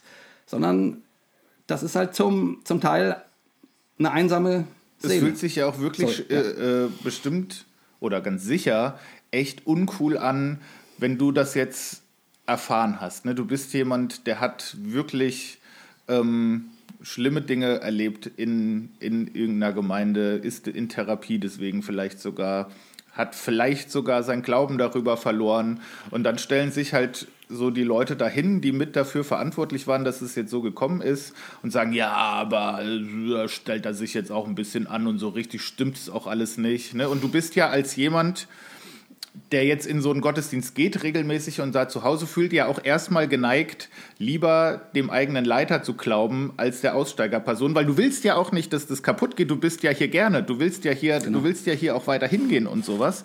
Und also und dann, das, das sieht man ja auch so, so ein paar Nummern größer ne, bei so richtigen Whistleblowern, die so politische Geheimnisse oder irgendwie so militärische Geheimnisse verraten haben ähm, den sind dann zwar manchmal Leute dankbar, dass die irgendwas geleakt haben, aber so richtig leiden kann die eigentlich auch keiner. Ne? Also die können nicht mehr zurück ja. nach Hause, weil da sind die halt Staatsfeind Nummer eins und dann sind die halt in irgendeinem anderen Land und aber man guckt trotzdem so ein bisschen auf die drauf und denkt, naja, aber es ist eigentlich ja eine, schon ein Verräter auf eine Weise. So richtig sympathisch ist mir das jetzt nicht. Gut, dass die es gesagt haben, aber befreundet sein will ich mit denen jetzt auch nicht. Und das finde ich echt ein Problem. Das ist, ja. äh, das ist, das ja. macht echt echt ähm, die Sache wirklich schwierig, weil du hinterher echt, eine, also das, das sind ja keine Einzel, äh, Einzelschicksale oder sind vielleicht Einzelschicksale, ja. aber da gibt es halt eine ganze, ganze Menge von. Und die Leute fallen halt so zwischen allen Stühlen irgendwie durch. So, und dann ja. sagt man, ja, das ist aber ja, schade, aber ja, pff, ist halt jetzt so. Ja, und das, und das, und, und das Vorbild, wie gesagt, sollte Jesus sein, der sich, der sich quasi äh, am Kreuz äh, keine fadenscheinigen Reden hält, sondern für die Leute einsetzt. Vater, vergib ihnen, denn sie wissen nicht, was ja. sie tun. Der, der, beim, der bei den beiden Schächern ist. Der so, sozusagen, also ich, ich meine, klar, wer, wer, kann das schon so? Aber ich will nur sagen, also die Orientierung äh, ist der Mann am Kreuz, finde ja. ich. Der sozusagen nicht, äh, nicht sich rausredet oder nicht sagt, ja, äh, äh, äh, das haben wir ja nicht so, so gewollt. ich mein, ja. ja. Also ich, ich, ich, will damit irgendwie sagen, die, die, die, ähm, ich, ich, ich würde mir sehr wünschen, und dann wäre natürlich auch die Frage ähm, an die Hillsong, also jetzt, wir reden jetzt ja dann und dann hören wir auch irgendwann mal auf, über, über Hillsong zu reden. Aber trotzdem, die Frage an die Hillsong-Leiterschaft ähm, ist, okay, ihr sprecht jetzt mit dem Lothar Kraus und seinem Leiterblock und ihr sprecht mit der IDEA. Na, ist ja Bombe. Da redet ihr wieder in die, in die eigene Bubble rein und könnt den Leuten genau erklären, warum das alles schief gegangen ist und so weiter. Aber mit der Kira wolltet ihr nicht reden? Und warum redet ihr nicht mit, mit der Welt? Weil die Welt stellt euch diese Fragen. Weil Christen machen das anscheinend nicht genug. Also, ne, ähm, Jesus hat ja mal gesagt, äh, wenn die Kinder Gott nicht loben, dann, dann werden es die Steine tun. Das ist wirklich so. einer meiner Lieblingsverse, muss ich sagen. Weil ich mir immer so einen, ja, so einen singenden Stein vorstelle. Dann irgendwie. genau. Ja, und ich, ich finde auch sozusagen, wenn die Kinder Gottes äh, keine kritischen Fragen an die Leitungen ihrer Gemeinden stellen, ja, dann muss das wohl die Welt machen. So, und ich, ich fände das, äh, fänd das schön, ich fände das toll, wenn nicht nur nach innen äh, kommuniziert wird, was immer nach Schadensbegrenzung riecht, sondern man wirklich nach außen tritt und sagt, okay, jetzt, jetzt stellen wir uns mal. Und jetzt gucken wir mal, wo uns das hinführt. Ist uns unangenehm, macht keinen Spaß, aber wir sind keine Übermenschen, wir sind auch nur Menschen und ja, wir versuchen uns zu dem zu stellen, was schief gegangen ist. Ja. Oder? Ich hatte noch so die, die, die Tage jetzt, ähm, als ich so die Reaktionen gesehen habe und nochmal auch so über unser Gespräch mit Kira nachgedacht habe, auch nochmal so gedacht, eins meiner absoluten äh, Lieblingsbücher in der Bibel äh, ist das Buch Amos. Und ich finde, ähm, also jetzt ohne das zu doll eins zu eins zu nehmen, aber ich finde, da kann man zumindest ablesen oder so zumindest irgendwie so rausfiltern, wie Gott sich so verhält zu so ähnlichen Geschichten. Ne? Weil da ist ja, scheint ja schon die Situation so zu sein, äh, gerade eine Zeit des Friedens und des Wohlstandes in Israel und es werden wirklich ganz fantastische Worship-Gottesdienste da gefeiert. Offensichtlich, so von der Beschreibung. Und der Amos wird beauftragt oder losgeschickt, das out zu callen und sich dahin zu stellen und zu sagen, ja, das ist ja alles ganz fantastisch, aber ähm, wenn ihr das auf Kosten der, der Armen und der Witwen und Waisen und der Fremden tut, dann könnt ihr euch das äh, Geklimper äh, und die Musik auch sparen, weil dann ähm, kommt es bei mir wie Krach an, irgendwie. So, und ich finde, das ist schon, das sollte man schon ernst nehmen, dass dass äh, Gott da schon sagt irgendwie, also die Show, ich sehe das, dass ihr das macht, sieht auch geil aus, aber äh, es darf nicht auf Kosten von den, äh, von den Schwächsten gehen irgendwie. Da habe ich keinen Bock drauf. Ganz genau, ganz genau. Ja. Äh, ich fand noch ganz spannend, also zumindest, äh, ich weiß nicht, ob wir das jetzt auch noch vorlesen, aber der Jason äh, hat einen tollen Kommentar zu der ganzen Ja, Sache auf. Instagram geschrieben. Ähm, findet man unter Schöner Glauben, ist sein Kanal. Äh, also Grüße gehen raus, Jason. Verlinke Ähm, ich auch, findet ihr. ja, genau, verlinkt das mal, weil das fand ich, der guckt noch mal von einer anderen Ecke auf diese ganze, auf, äh, auf, das, auf das Phänomen äh, Toxic Church, Hillsong und so weiter. Ähm, genau, also einfach noch mal als Empf ja genau, es äh, führt jetzt zu weit, glaube ich, wenn wir das jetzt auch noch lesen. Genau, aber im, im Grunde sind wir jetzt, wir wollten heute ja, heute ja ein bisschen über das Thema ähm, Belonging sprechen, Zugehörigkeit. Ja. Also im, im, im, und gerade auch so im kirchlichen Kontext. Und da sind wir ja eigentlich auch mittendrin. Ja, ja. Also von daher ist das irgendwie, ein, können wir da eine schöne Brücke bauen irgendwie. Ich, ich will jetzt nicht den ganzen nicht noch mal eine ganze Folge über im Hillsong machen. Weißt Nee, nee, aber das, das, das, das meinte ich ja schon so bei dem, was ich, äh, was ich eben so gesagt habe. Das ist ja das, das ist ja das Schlimme, ne? Weil wo, worin Kirchen wie Hillsong, Churches wie Hillsong sehr gut sind, ähm, ist halt so ein Zusammengehörigkeitsgefühl. Ne? Da wird dann ganz oft auch von der Church Family geredet oder ne, also Come as you are und es gibt diese Welcome Teams und ähm, und deswegen, das, das ist ja ein Grund, warum das so schwer ist, da wieder rauszugehen, weil das ja auch wirklich was Schönes und was Wertvolles ist. Also wenn du das so erlebst und da du wirklich das Gefühl hast, boah, ey, hier werde ich gesehen, hier werde ich wahrgenommen, hier kann ich mich einbringen mit dem, was ich so kann und bin und, und, und denke. Und dann hinterher zu merken, ja, das stößt jetzt hier aber irgendwie an Grenzen und das ist vielleicht auch an Bedingungen geknüpft, bewusst oder unbewusst, aber irgendwie äh, macht es mich mehr kaputt, als dass es mir hilft. Das, du, du verlierst ja nicht nur ein, ein, ein Event. Du, du, das heißt ja nicht nur, ja, dann gehe ich halt sonntags jetzt nicht mehr dahin. Cool, kann ich länger schlafen und, und, und frühstücken, sondern da hängt ja viel mehr dran und das hat nicht nur was mit Zugehörigkeit, sondern wirklich auch was mit Identität zu tun, weil du dich ja schon auch stark darüber definierst, zu welcher Gruppe gehöre ich dazu, wie sehen die so aus, ne? was, was mögen die so für Musik, was haben die für Klamotten an, was sind es so für Leute irgendwie, da bin ich einer davon, so. Genau. Was glauben die Was so? glauben die so, ja. Oder was glauben die auch nicht? Ja, Wovon dann- grenzen die sich ab? Ähm, was, was highlighten die? Gar, eben. So, und das ist, das, das nehme ich schon so wahr und das war bei mir eine Zeit lang auch so, wenn du da so rausgehst, dann verlierst du einen ganz großen Teil davon. So bis zu dem Punkt, dass du denkst, ja, jetzt muss ich mich quasi irgendwie selber nochmal so neu erfinden, weil ich gar nicht weiß, wer bin ich eigentlich ohne diesen ganzen Backdrop von Gemeinde und von äh, dieser Gruppenzugehörigkeit. Ja,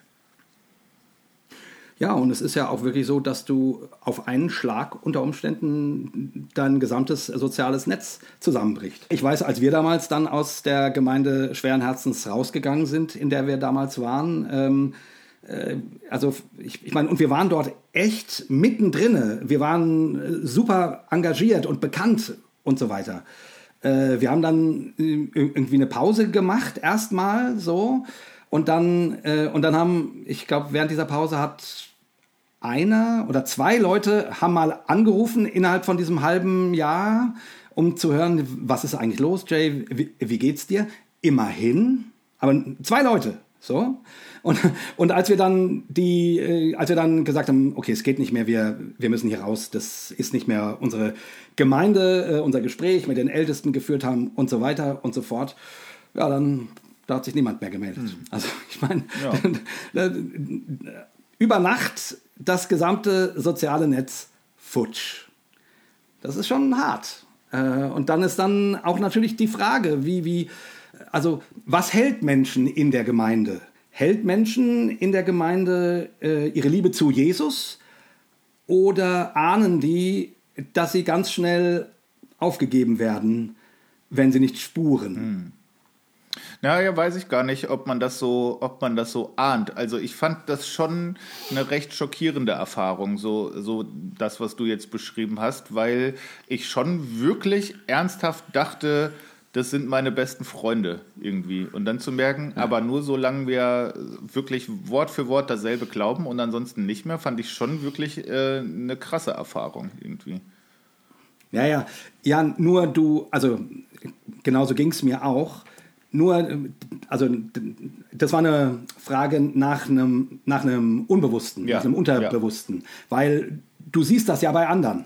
Ja. Du siehst mhm. bei anderen, die meinetwegen kritische Fragen stellen und die dann aus der Gnade fallen und die dann gehen und, und die dann auch keinen Kontakt mehr haben oder sich niemand bei denen meldet. Äh, so, also ich meine, das kriegst du ja zumindest irgendwie mit. Ja. Man kehrt das dann schnell unter den Teppich und will davon nichts wissen und so weiter. Aber doch, mhm.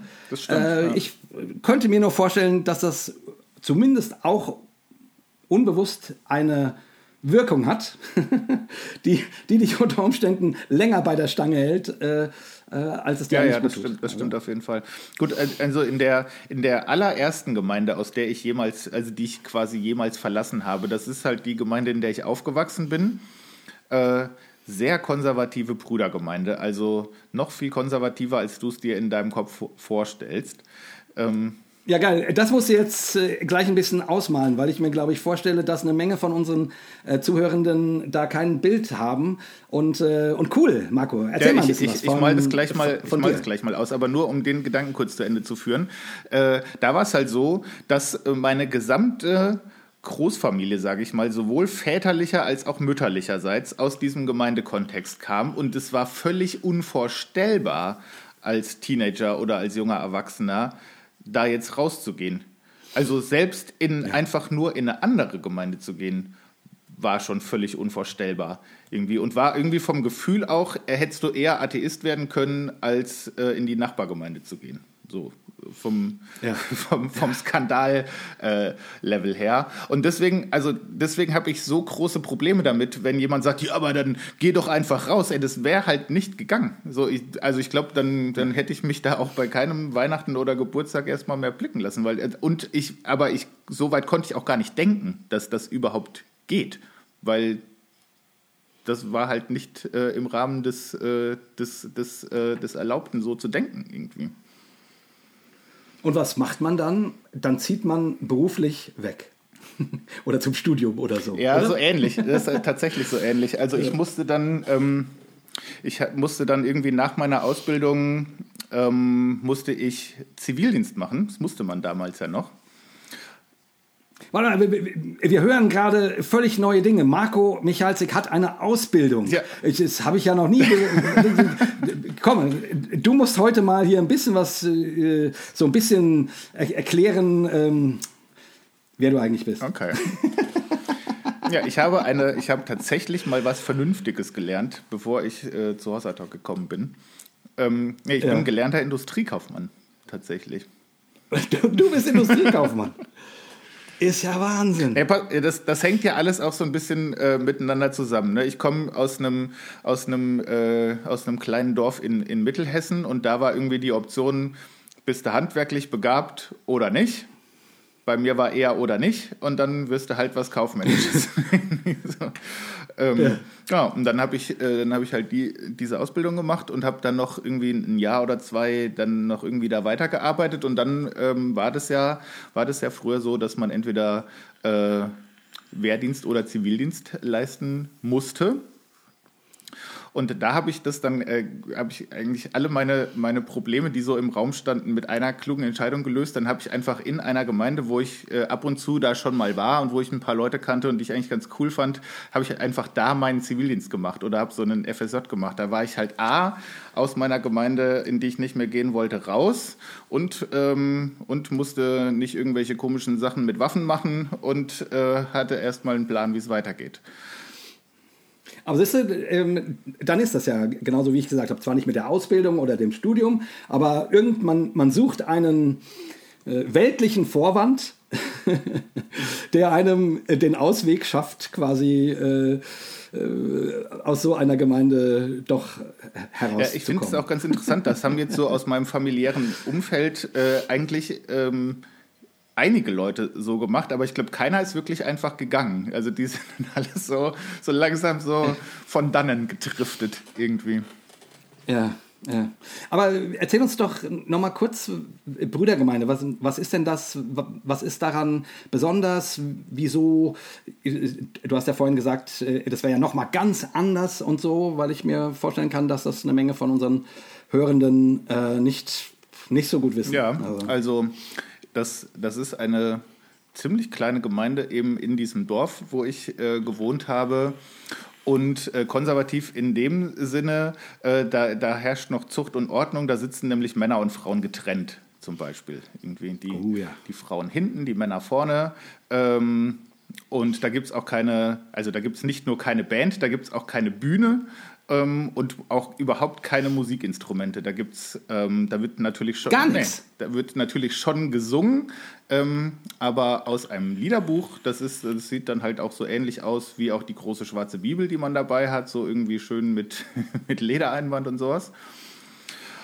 Und ähm, dann wird da ähm, dann wird da irgendwie ein Lied gesungen, dann gibt es eine Predigt, dann wird nochmal ein Lied gesungen und dann geht man wieder nach Hause. So.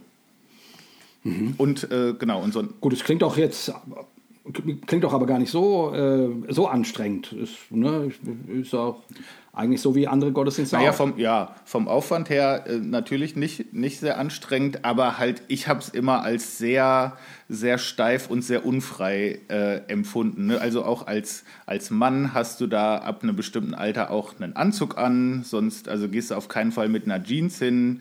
Äh, wenn ich da jetzt so, wie ich hier sitze, hingehen würde, würde ich wahrscheinlich auch nicht zur Tür reinkommen, irgendwie mit, mit langen Haaren und Tattoos und sowas ist eher nicht so. äh, nicht so gut. Und auch als Frau würdest du da auch eher äh, nicht in der Jeans hinkommen, weil äh, schwierig. Und als Frau würdest du da auch einfach nur sitzen und einfach äh, eine Stunde lang die Fresse halten und dann wieder gehen. Also du dürftest da weder ein Gebet sprechen, laut, äh, oder auch nur ein Lied vorschlagen und predigen schon mal überhaupt nicht irgendwie. Oh ja. Puh. Also das ist schon, äh, schon sehr konservativ. Ne? Ich meine, wie gesagt, auch auch für alle diese Dinge, die du jetzt aufgezählt hast, äh, äh, kann man Bibelstellen zücken, ja, die das, klar, die das werden, nahelegen, werden, dass man das so machen ja, könnte. Wird ja auch so gemacht, selbstverständlich irgendwie. Genau. Ja, und dann, äh, ich fand das Gottesbild, was mir da so vermittelt wurde, oder auch der ganze Habitus ist halt so sehr, äh, was man alles nicht darf. Ne? Also es ist im Großen und Ganzen so äh, dieses Lied, pass auf, kleines Auge, was du siehst, als Gemeinde. so, das ist so das Gefühl, was ja. da so, also zumindest bei mir rüberkam. Ich weiß nicht, will ich jetzt auch keinem Unrecht tun, der da gerne hingeht, bestimmt, äh, aber für mich so, also du, du kennst mich ja auch jetzt mittlerweile ein bisschen als Typ, das kann man sich nicht vorstellen, dass das gut matcht irgendwie. Ja, ja, genau. Genau. Und dann, wo bist du dann, dann hingegangen? Ja, dann ist nämlich eigentlich genau das passiert, was äh, am Anfang auch in dieser, äh, in diesem einen ähm, Feedback gesagt wurde. Dann bin ich halt öfter in Gemeinden gegangen, die halt so ein bisschen äh, charismatischer waren. Und da dachte ich, ah, das ist ja jetzt Freiheit irgendwie. Da kann man aufstehen beim Singen und äh, da gibt es auch eine Band und das ist Musik, die ich eigentlich auch ganz cool finde und das passt irgendwie so mehr dazu, wie ich so als Typ bin und da werden die Hände gehoben und man sitzt da nicht nur so steif und man muss nicht nur zuhören, sondern man kann hier sogar auch mitmachen. Ja, das ist auch so ein Punkt, nämlich in der, in der Brüdergemeinde gibt es im Grunde halt auch keine Möglichkeit mitzuarbeiten. Also wenn du jetzt niemand bist, der da, der da predigen darf, dann, äh, also ansonsten gibt es da halt nichts zu tun. Aber ich dachte immer, in Brüdergemeinden äh, gibt es keinen wirklichen Prediger, sondern da stehen die Brüder, also irgendwelche Brüder aus der Versammlung auf und, äh, und sagen irgendwelche, teilen irgendwelche Gedanken mit. Das mhm. fand ich, das war mir, fand ich eigentlich immer ganz sympathisch, so dass dort, weil das ja ein bisschen was Demokratisches ja. ist. Also gut, du, du, du brauchst halt einen Pillermann, aber. Ja, ähm, den, den brauchst du ähm, auf jeden Fall. Aber immerhin, äh, oder? Nee, nee, das stimmt schon. Also das, Bin ich da falsch? Nein, ich finde, das, ich, das mochte ich eigentlich schon auch immer dran weil äh, das, also du bist dann natürlich auch immer sonntags hingekommen und wusstest jetzt nicht so genau, was passiert irgendwie. Genau. Äh, und ja, also theoretisch ist es so, theoretisch hätte jeder äh, aufstehen, also jeder Mann aufstehen können und die Predigt halten dürfen. In der Praxis natürlich nicht. Irgendwie. Also da war schon irgendwie klar, da gibt es natürlich auch irgendwie so eine, so eine Rangordnung und wenn diese bestimmte Person da ist, dann äh, hat man auch gefälligst nicht vor der aufzustehen, so, weil die hat wahrscheinlich schon irgendwie. Und das wird allerdings auch nicht wirklich vorbereitet, ne? Also das ist dann einfach Freestyle, so wie wir hier, so wie wir hier labern, so wird da dann auch äh, gepredigt gepredigt. Ne? Und auch schon ein bisschen so mit, mit Naserümpfen auf Gemeinden äh, geguckt, die einen, äh, die einen Pastor haben, der die ganze Woche sich schon vorbereitet hat. Da kann der Heilige Geist ja gar nicht mehr äh, wirken. Vielleicht will der am Sonntag ja was ganz anderes sagen, als du dir am Dienstag überlegt hast und sowas. Dann so. Also das, ne, natürlich, äh, ich will es gar nicht lächerlich machen. Die Begründung, die, die kann man ja so, das kann man ja durchaus sich so herleiten, vielleicht so. Aber keine Ahnung, fand ich, äh, fand ich schwierig. Ja. Und äh, gut, und, und dann bist du in eine, in eine charismatischere Gemeinde gegangen. Und genau das konnte ich auch gut nach, nachvollziehen, was, was unsere Hörerin da geschrieben hat. Äh, ne? Die, diese Freiheit, dieses oh, schön, dass du da bist. Ne? Ähm, und so das Gefühl von, wow, hier wird moderne Musik gespielt und so, das macht ja erstmal an. Ja. Und ist ja auch so. Ja, ist, auch, äh, ist, ist, ja schon äh, zumindest irgendwie, ich sag mal, aus dem Mittelalter ähm, in die 50er Jahre. Ja, ja voll. Gesprungen. Also nee, ich würde das auch gar nicht äh, so im Rückblick, also klar, da bin ich natürlich auch irgendwann gegangen, aber das war ein wichtiger Zwischenschritt, der in dem Moment sich nicht nur nach Freiheit angefühlt hat, sondern das war wirklich ein sehr großer Schritt äh, in die richtige Richtung für mich und der, der Selbsterfahrung und auch Selbstermächtigung irgendwie. Und ich, äh, also ich habe dann schon irgendwann gedacht, naja, also theologisch ist das doch sehr nah dran an der Gemeinde, wo ich vorher war, nur die Verpackung ist halt ein bisschen cooler irgendwie und der ganze, wie man äh, das halt so, wie das die ganzen Äußerlichkeiten halt so sind. Ähm, aber was ich dieser Gemeinde wirklich sehr verdanke, ist, ähm, dass man da halt so viel machen konnte. Ne, ich, das wirst du vielleicht auch, ja. auch bestätigen, ne? dass, dass äh, die gesagt haben, ja, also wenn du, wenn du, äh, was weiß ich, sagst, wir brauchen einen Teamkreis, dann mach halt einen. Ne? Dann habe ich halt einen gemacht irgendwie. Oder wenn du sagst, ja, ich würde gerne mal predigen, dann mach halt. Oder wenn du sagst, hier, du hast jetzt dieses Hip-Hop-Ding, dann mach doch mal hier ein Konzert oder sowas. Oder moderier mal oder sowas. Also ich konnte halt wirklich super ja. viel ausprobieren. Und ich glaube, viel von meiner äh, anfänglichen Bühnenerfahrung kommt halt daher auch. Also da, ich konnte das vorher als Schüler und auch als äh, in meiner Ausbildung habe ich das nicht so gerne gemacht, vor Leuten irgendwie einen Vortrag zu halten oder ein Referat irgendwie. Und da habe ich das äh, so ein bisschen mehr gelernt, das gerne zu machen. Ja, das ist nämlich echt, äh, ich finde gerade, äh, da, sind, da sind evangelikale und eben auch gerade charismatische Gemeinden echt stark drin, ähm, Menschen Türen aufzumachen, wo sie sich ausprobieren können, wo sie rausfinden können, was ihre Begabungen sind, wo sie sich einbringen können, sozusagen. Das kann dann natürlich eben auch, wie wir bei Toxic Church gehört haben, dann, äh, dann schnell zur Überforderung werden ähm, ähm, und so weiter. Aber, aber trotzdem, erstmal finde ich das äh, wirklich würdigend, weil äh, wenn man, also wenn man als Mitarbeiter gefragt ist. Das hat ja auch was Demokratisches. Ja. Man, man kann sich ein, einbringen, ne? man, man kann teilhaben, man, man braucht nicht nur abnicken, sozusagen. Ähm, das, ist, das ist schon schön. Ja? Und, ähm, und es, es, sag doch noch mal ein bisschen was, also wenn wir jetzt über, genau über Zugehörigkeit sprechen, ja. dass ähm, du, du hast dich in deiner alten Gemeinde nicht mehr so zugehörig gefühlt oder, oder hast gemerkt, du hast dich da rausentwickelt? Ja, ich habe mich in der auch eigentlich nie so richtig zugehörig äh, gefühlt. Ähm, mhm. Da waren jetzt, also von meinen Freunden ist da, ist da keiner hingegangen, so von den anderen äh, Leuten aus dem Dorf, mit denen ich irgendwie was zu tun hatte, ist da eigentlich keiner hingegangen. Von meinen Klassenkameraden ist da keiner hingegangen und eigentlich war mir das auch immer so ein kleines bisschen peinlich irgendwie. Ähm, wo ich dann auch so dachte, naja, also das kriegt man ja auch immer schon so gesagt, ne? Also äh, Christen, die werden natürlich auch, so wie wir es auch eben rausgearbeitet haben, ne? von der Welt auch immer komisch angeguckt, das gehört wahrscheinlich dazu, habe ich aber eigentlich keinen Bock drauf. Warum muss das denn so, so sein irgendwie? Äh, Ja. Und also und deswegen war da halt Zugehörigkeit schon ein großes Thema, weil ich gedacht habe, zu dieser Gruppe gehöre ich mich nicht, gehöre ich äh, irgendwie nicht so richtig dazu. Da gehe ich zwar hin, aber das ist irgendwie nicht meins. Und äh, was weiß ich, zu dieser Gruppe, die jetzt äh, in der Zeit sonntags Fußball spielen geht, gehöre ich aber auch nicht dazu, weil ich da ja nicht reinkomme, weil ich ja nicht mitmachen kann, weil ich da ja in Gottesdienst gehen muss, irgendwie so. Äh, ja.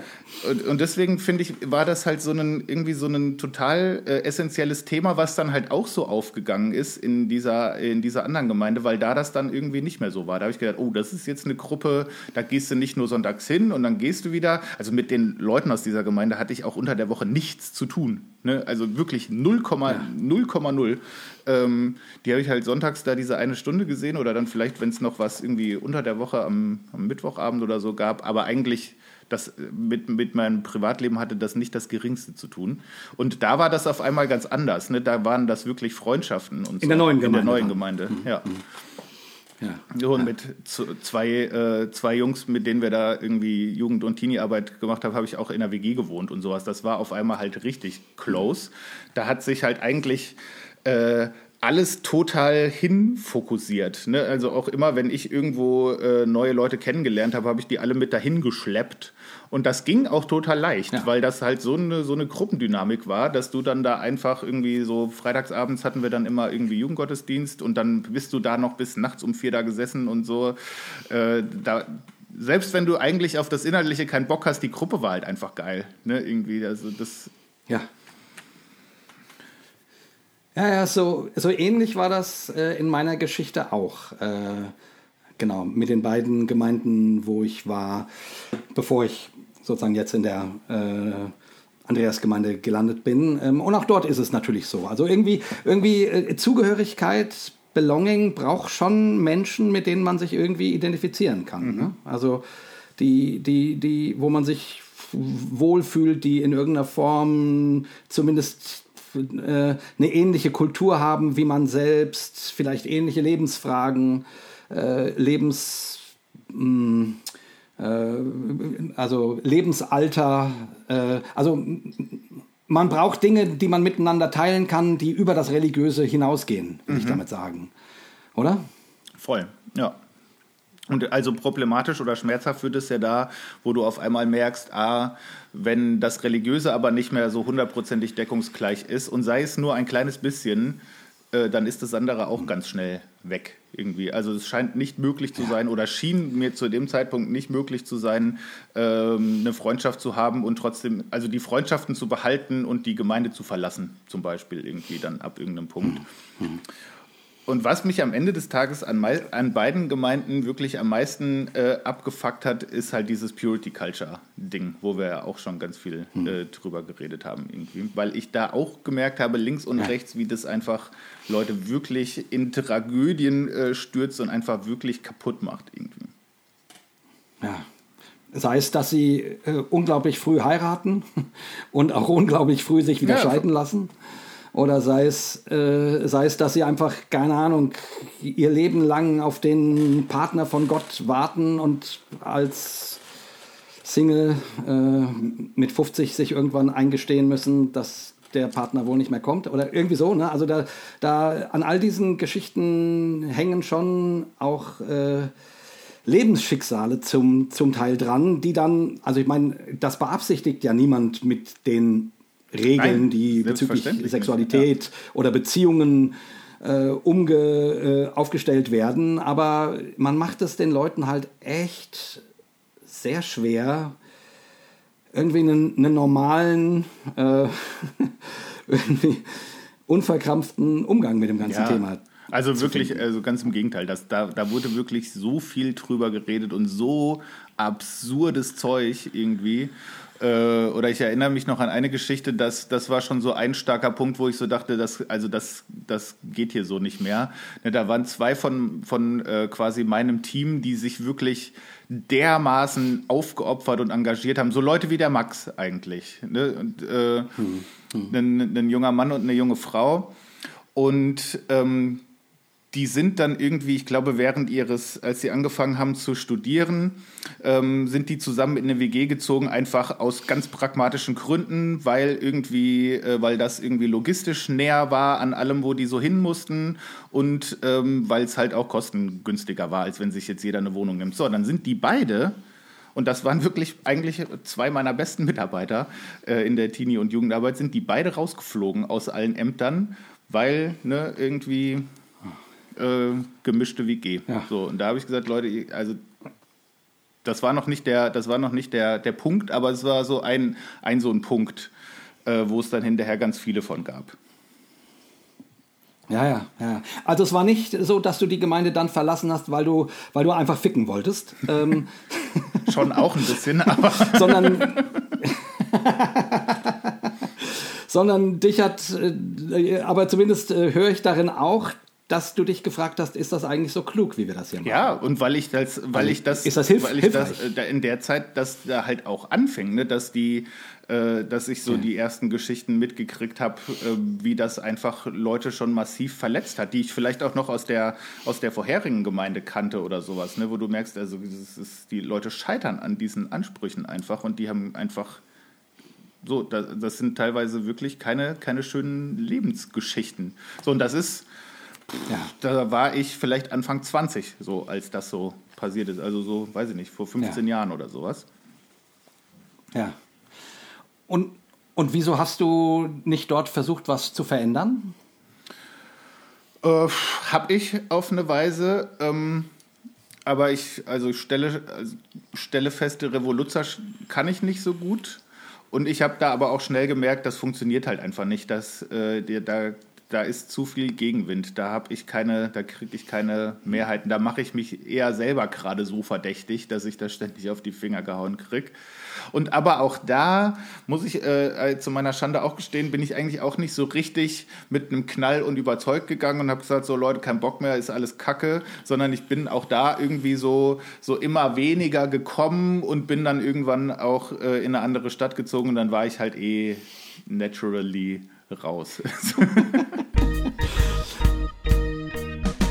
Ja, und parallel ähm, äh, habe ich ja dieses, also eigentlich auch so ähnlich wie bei dir, ne? Du hattest ja dann äh, Super 2 und ich hatte so ein Hip-Hop-Projekt, was auch schon, also das war jetzt nicht so super äh, bekannt, aber schon so ein, so regional waren wir schon gut unterwegs damit irgendwie so, bei, äh, was weiß ich, irgendwelchen äh, Jugendevents und äh, haben auch Straßenmusik gemacht und sowas. Und auch da ist halt wieder so ein Zusammen, so ein Zugehörigkeitsgefühl. Ne? Also damals, so in den, in den frühen 2000ern, fanden die meisten Gemeinden Hip-Hop noch irgendwie sehr schwierig als Ausdrucksform. Und dann irgendwie da so Typen, ja. die so mit, mit Baggy-Hosen und, und Basketball-Trikots und sowas, äh, also das war wirklich super fromm und super missionarisch, aber sah halt nicht so super fromm und super missionarisch aus. Und aber mit, wenn du jetzt zu so einer, zu so einer, äh, ich sag mal in Anführungsstrichen normalen Hip-Hop-Veranstaltung gegangen bist, dafür waren wir natürlich viel zu fromm. Ne? Und dann ist halt auch wieder die Frage Zugehörigkeit, genau. hängst wieder dazwischen irgendwie. Die, die Christen finden uns zu krawallig und die, die Hip-Hopper natürlich viel zu christlich.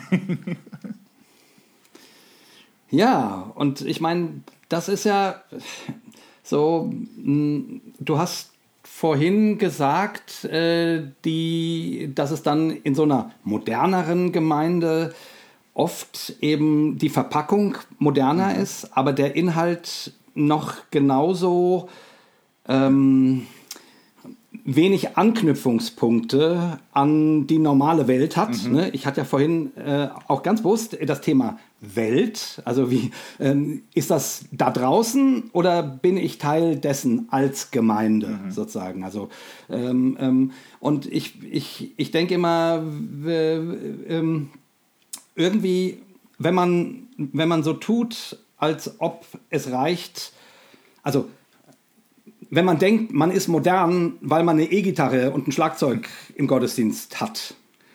Ähm, und man denkt, äh, das ist das Hauptmerkmal, ja. dann ist das einfach Quatsch. Und das hilft den Menschen nicht, die sozusagen ja in dieser ganz normalen Welt leben müssen.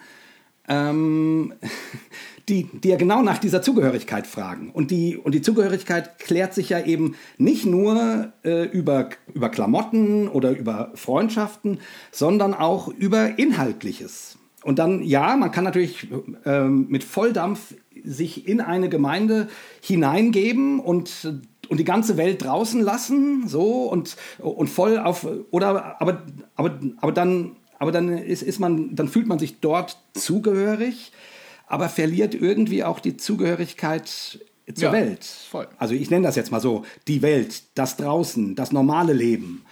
Und irgendwie glaube ich, also jetzt äh, jetzt jetzt spitzen wir mal ein bisschen zu, weil ich finde, das Thema Zugehörigkeit ist ein echt wichtiges, allgemeines Thema. Also auch jetzt unreligiös ja, gedacht. Jeder Mensch möchte irgendwo dazugehören. Und ja, in der Regel gehört auch dazu, dass man sich von irgendwas abgrenzt, wo man nicht dazu gehört oder wo man sagt, das sehe ich anders. Das gibt es auch immer. Ne? Zugehörigkeit entsteht auch ja, durch Abgrenzung. Ja. Aber trotzdem einfach mal so Fokus. Ähm, und ich, ich glaube halt, du brauchst als Mensch, ja, du kannst voll in deiner kleinen, in deiner kleinen Bubble aufgehen. Aber du lebst halt auch ein normales äh, Leben. Ja. Mit Arbeitskollegen, mit äh, Schwimmen gehen, deine Kinder gehen in den Kindergarten, was weiß ich was. Also die Zugehörigkeit zur Gesellschaft, in der du lebst, ist halt mhm. auch wichtig.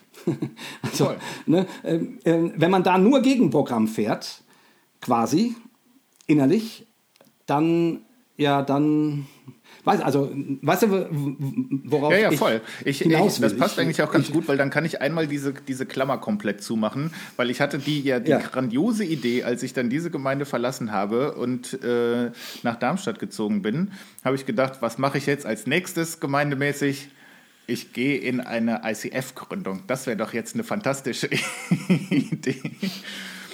Hat, äh, wie man sich vorstellen kann, auch nicht so richtig gut fu äh, funktioniert. Habe ich ja auch letztes, äh, letztes Mal schon ein bisschen von erzählt. Das ist ja wirklich äh, sehr ähnlich wie, wie, wie Hillsong, so vom Style und von den Dynamiken her. Und da war das nämlich so, dass es da, also gerade auch, weil es natürlich noch eine Gründung war und sowas, es so viel Termine gab. Also wenn du, wenn du zu allem hingegangen wärst, was man so machen konnte, hättest du eigentlich wirklich jeden Tag äh, in dieser Kirche verbringen, Church verbringen können.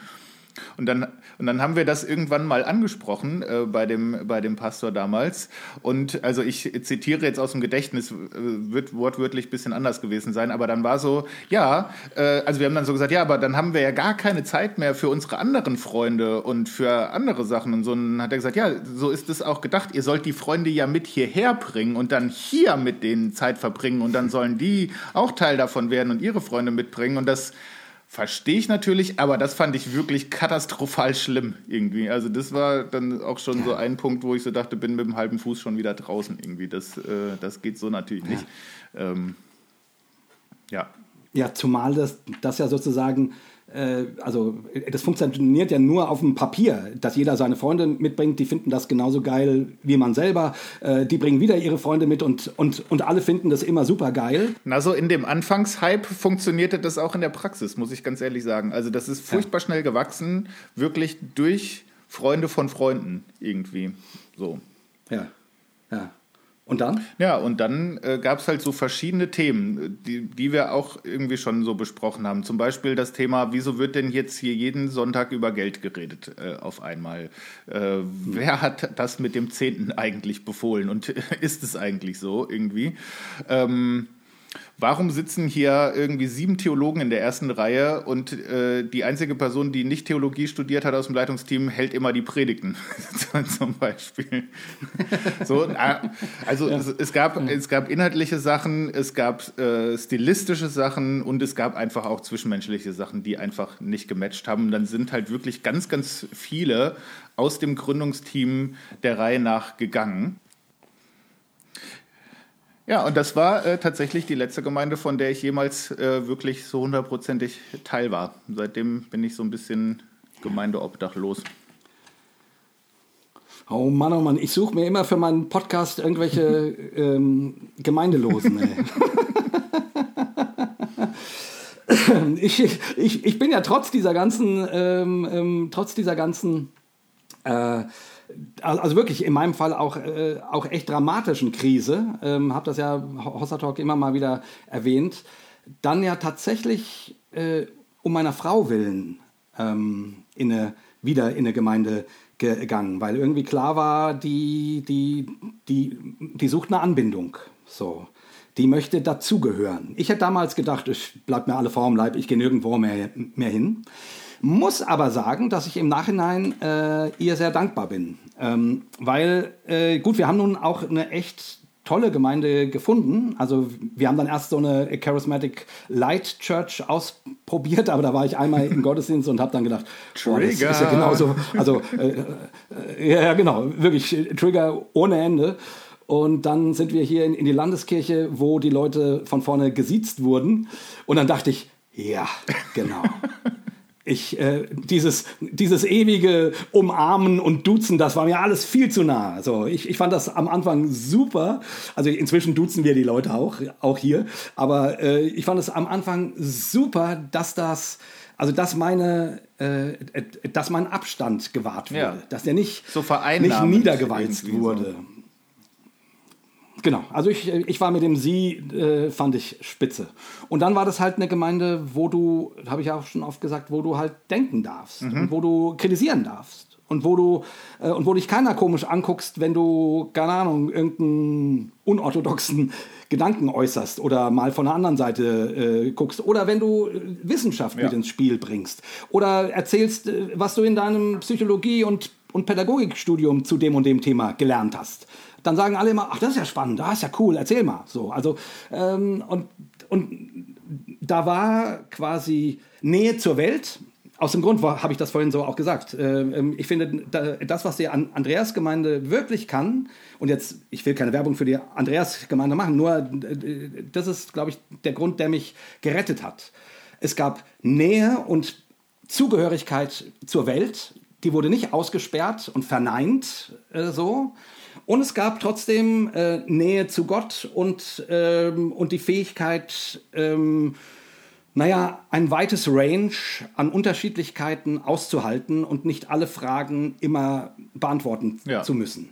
Ähm, und das, das hat mir zumindest geholfen und dann eben irgendwann auch sehr gut getan. Also, weil ich sozusagen dann gemerkt habe, okay, ich, ich, ich, ich darf Christ sein und denken. Äh, äh das, das war vorher quasi nicht nicht, oh, also, also nicht, äh, nicht vorstellbar gewesen. Also klar, auf dem Papier schon, aber in der Realität eben nicht. Ja, das war für mich also, auch, auch ein ähm, total ähm, wichtiger Punkt. Ne? Also ich bin ja auch jemand, der gerne fragt und hinterfragt und da hatte ich irgendwie ganz lange das Gefühl, ich finde da keinen äh, ich finde da keinen Rahmen für, wo das wirklich geht innerhalb von einer christlichen Gruppe oder Gemeinde.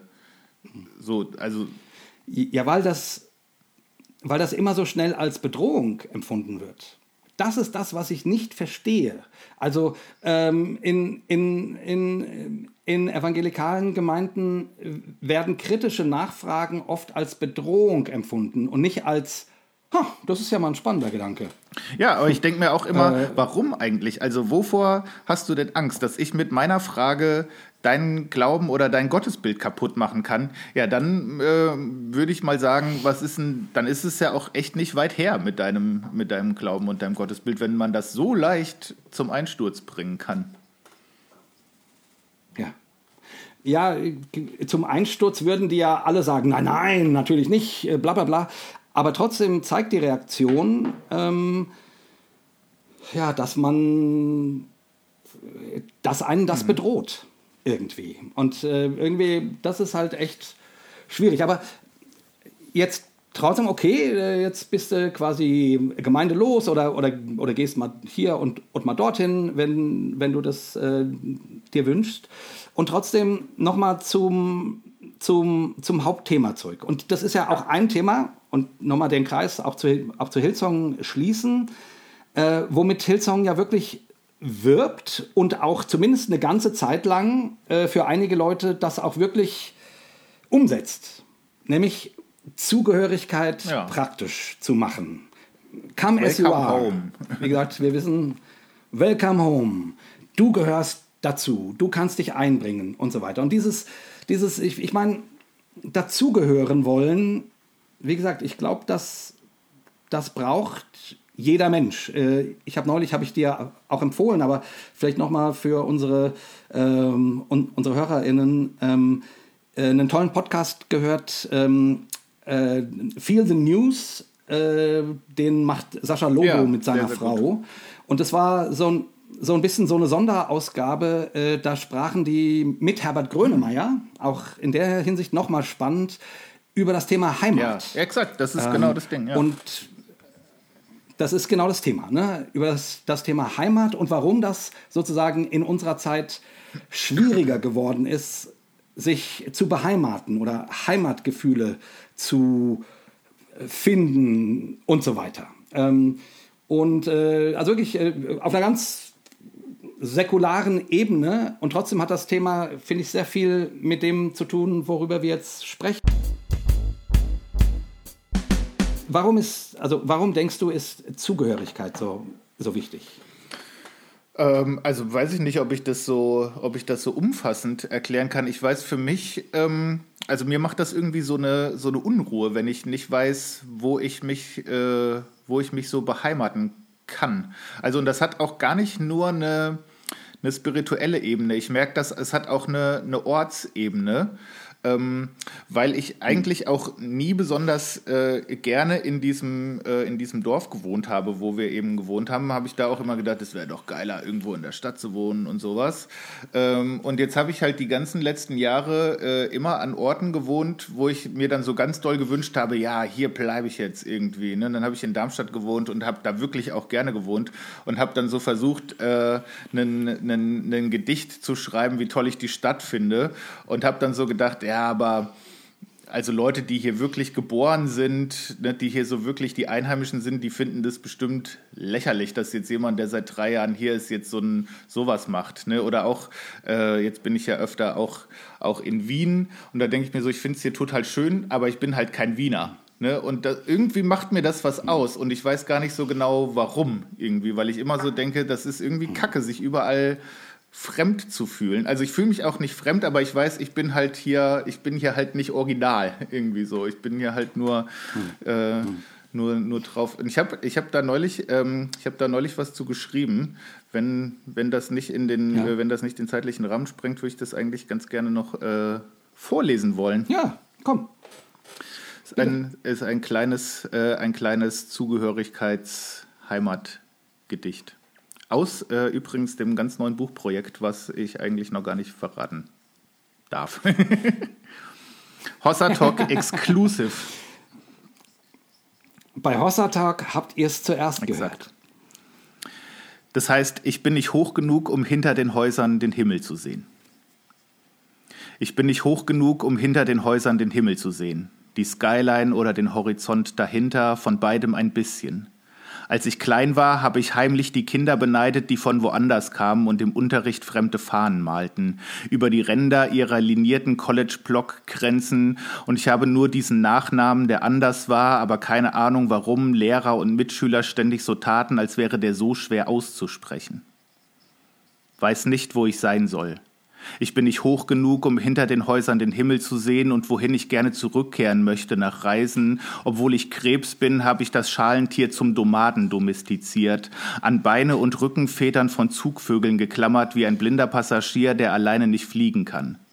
Nicht vor und nicht zurück, nur seitwärts zwischen den Steinen versuche mein Vorhandensein von einem Ort aus zu vermessen, den ich für zu Hause gehalten habe, mehrmals sogar, aber jedes Mal verworfene, ent, verworfene Entwürfe, weil ich fürchte, die echten Einheimischen würden mich auslachen. Alles atmet Erinnerung, und ich bin neu hier, fremd wie ein Lesender in eine Geschichte geworfen, existiere gleichzeitig draußen und drinnen, eigne mir Neues, für den Verfassenden aber Vertrautes an, verfälsche damit die ursprüngliche Absicht der Geschichte oder schreibe sie fort formuliere mein eigenes Spin-off mit kurzem Cameo im Hauptplot.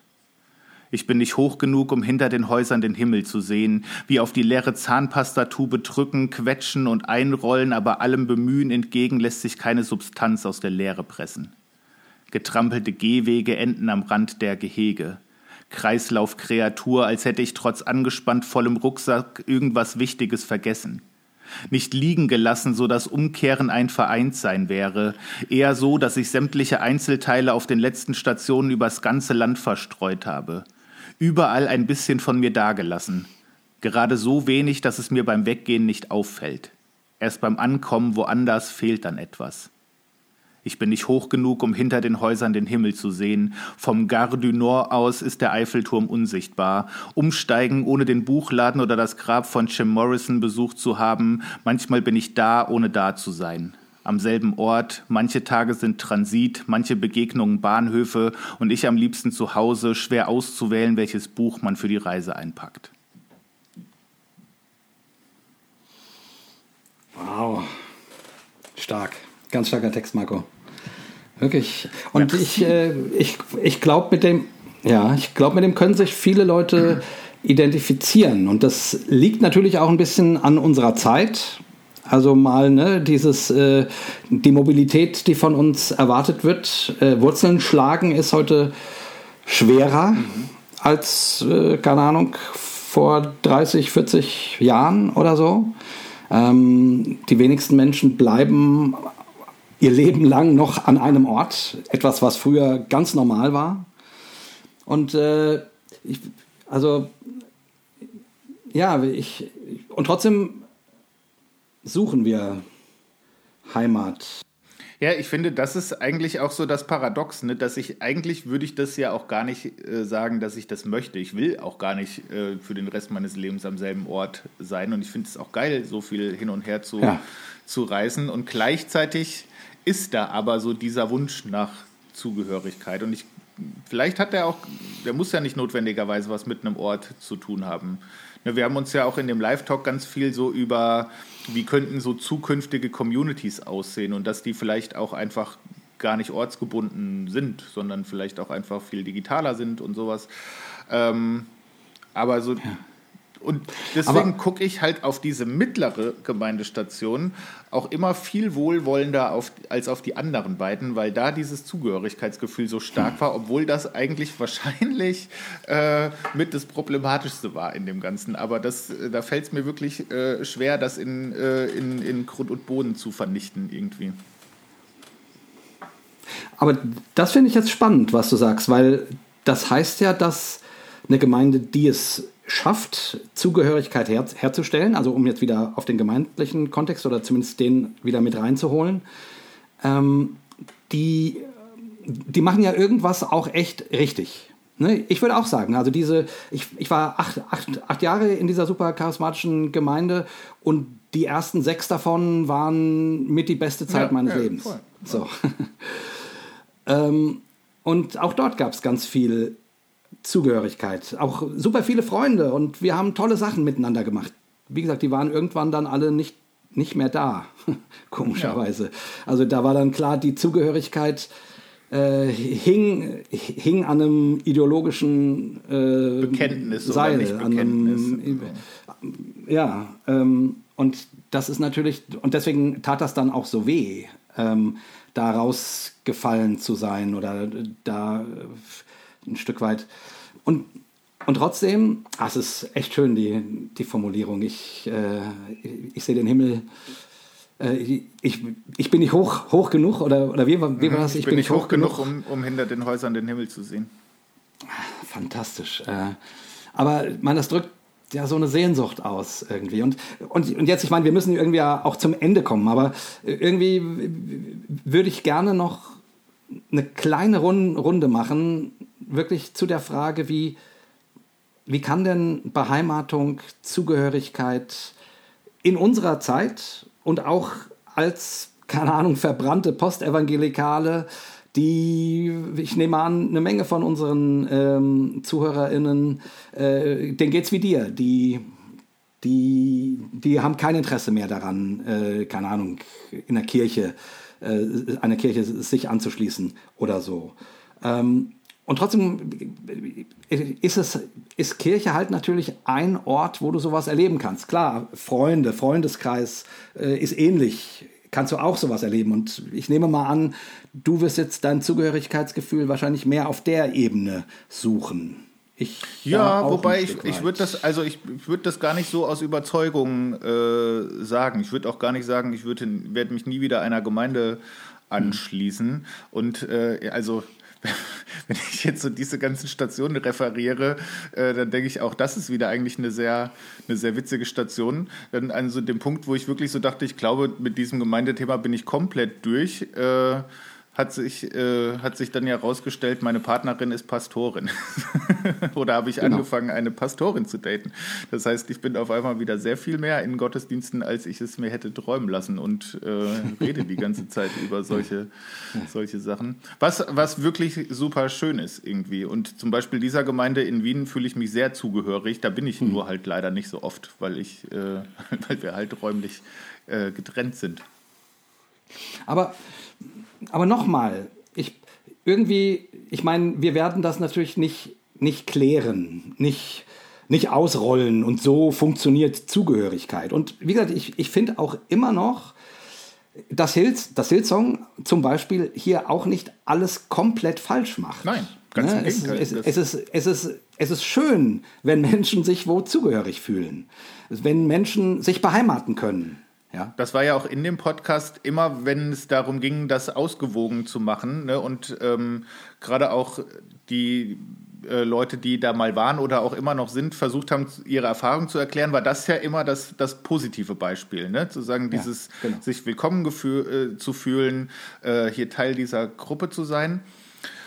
Also und wenn du fragst, was ist das jetzt für die, für die Postevangelikalen, ich würde aus meiner Erfahrung sagen, ähm, und das klingt jetzt vielleicht ein bisschen pathetisch, aber ich finde, dass sowas wie Hossa Talk schon da auch einen Teil von ist weil mir das am mhm. Anfang total geholfen hat in dieser Phase, boah, gehe ich jetzt da raus und gehe ich jetzt da rein und wenn ich jetzt da rausgehe, gehe ich dann jemals wieder in der Gemeinde, wenigstens mal so zwei, drei Stimmen zu hören, die sagen, ja, so geht es mir auch, das habe ich auch schon mal erlebt oder das erlebe ich gerade.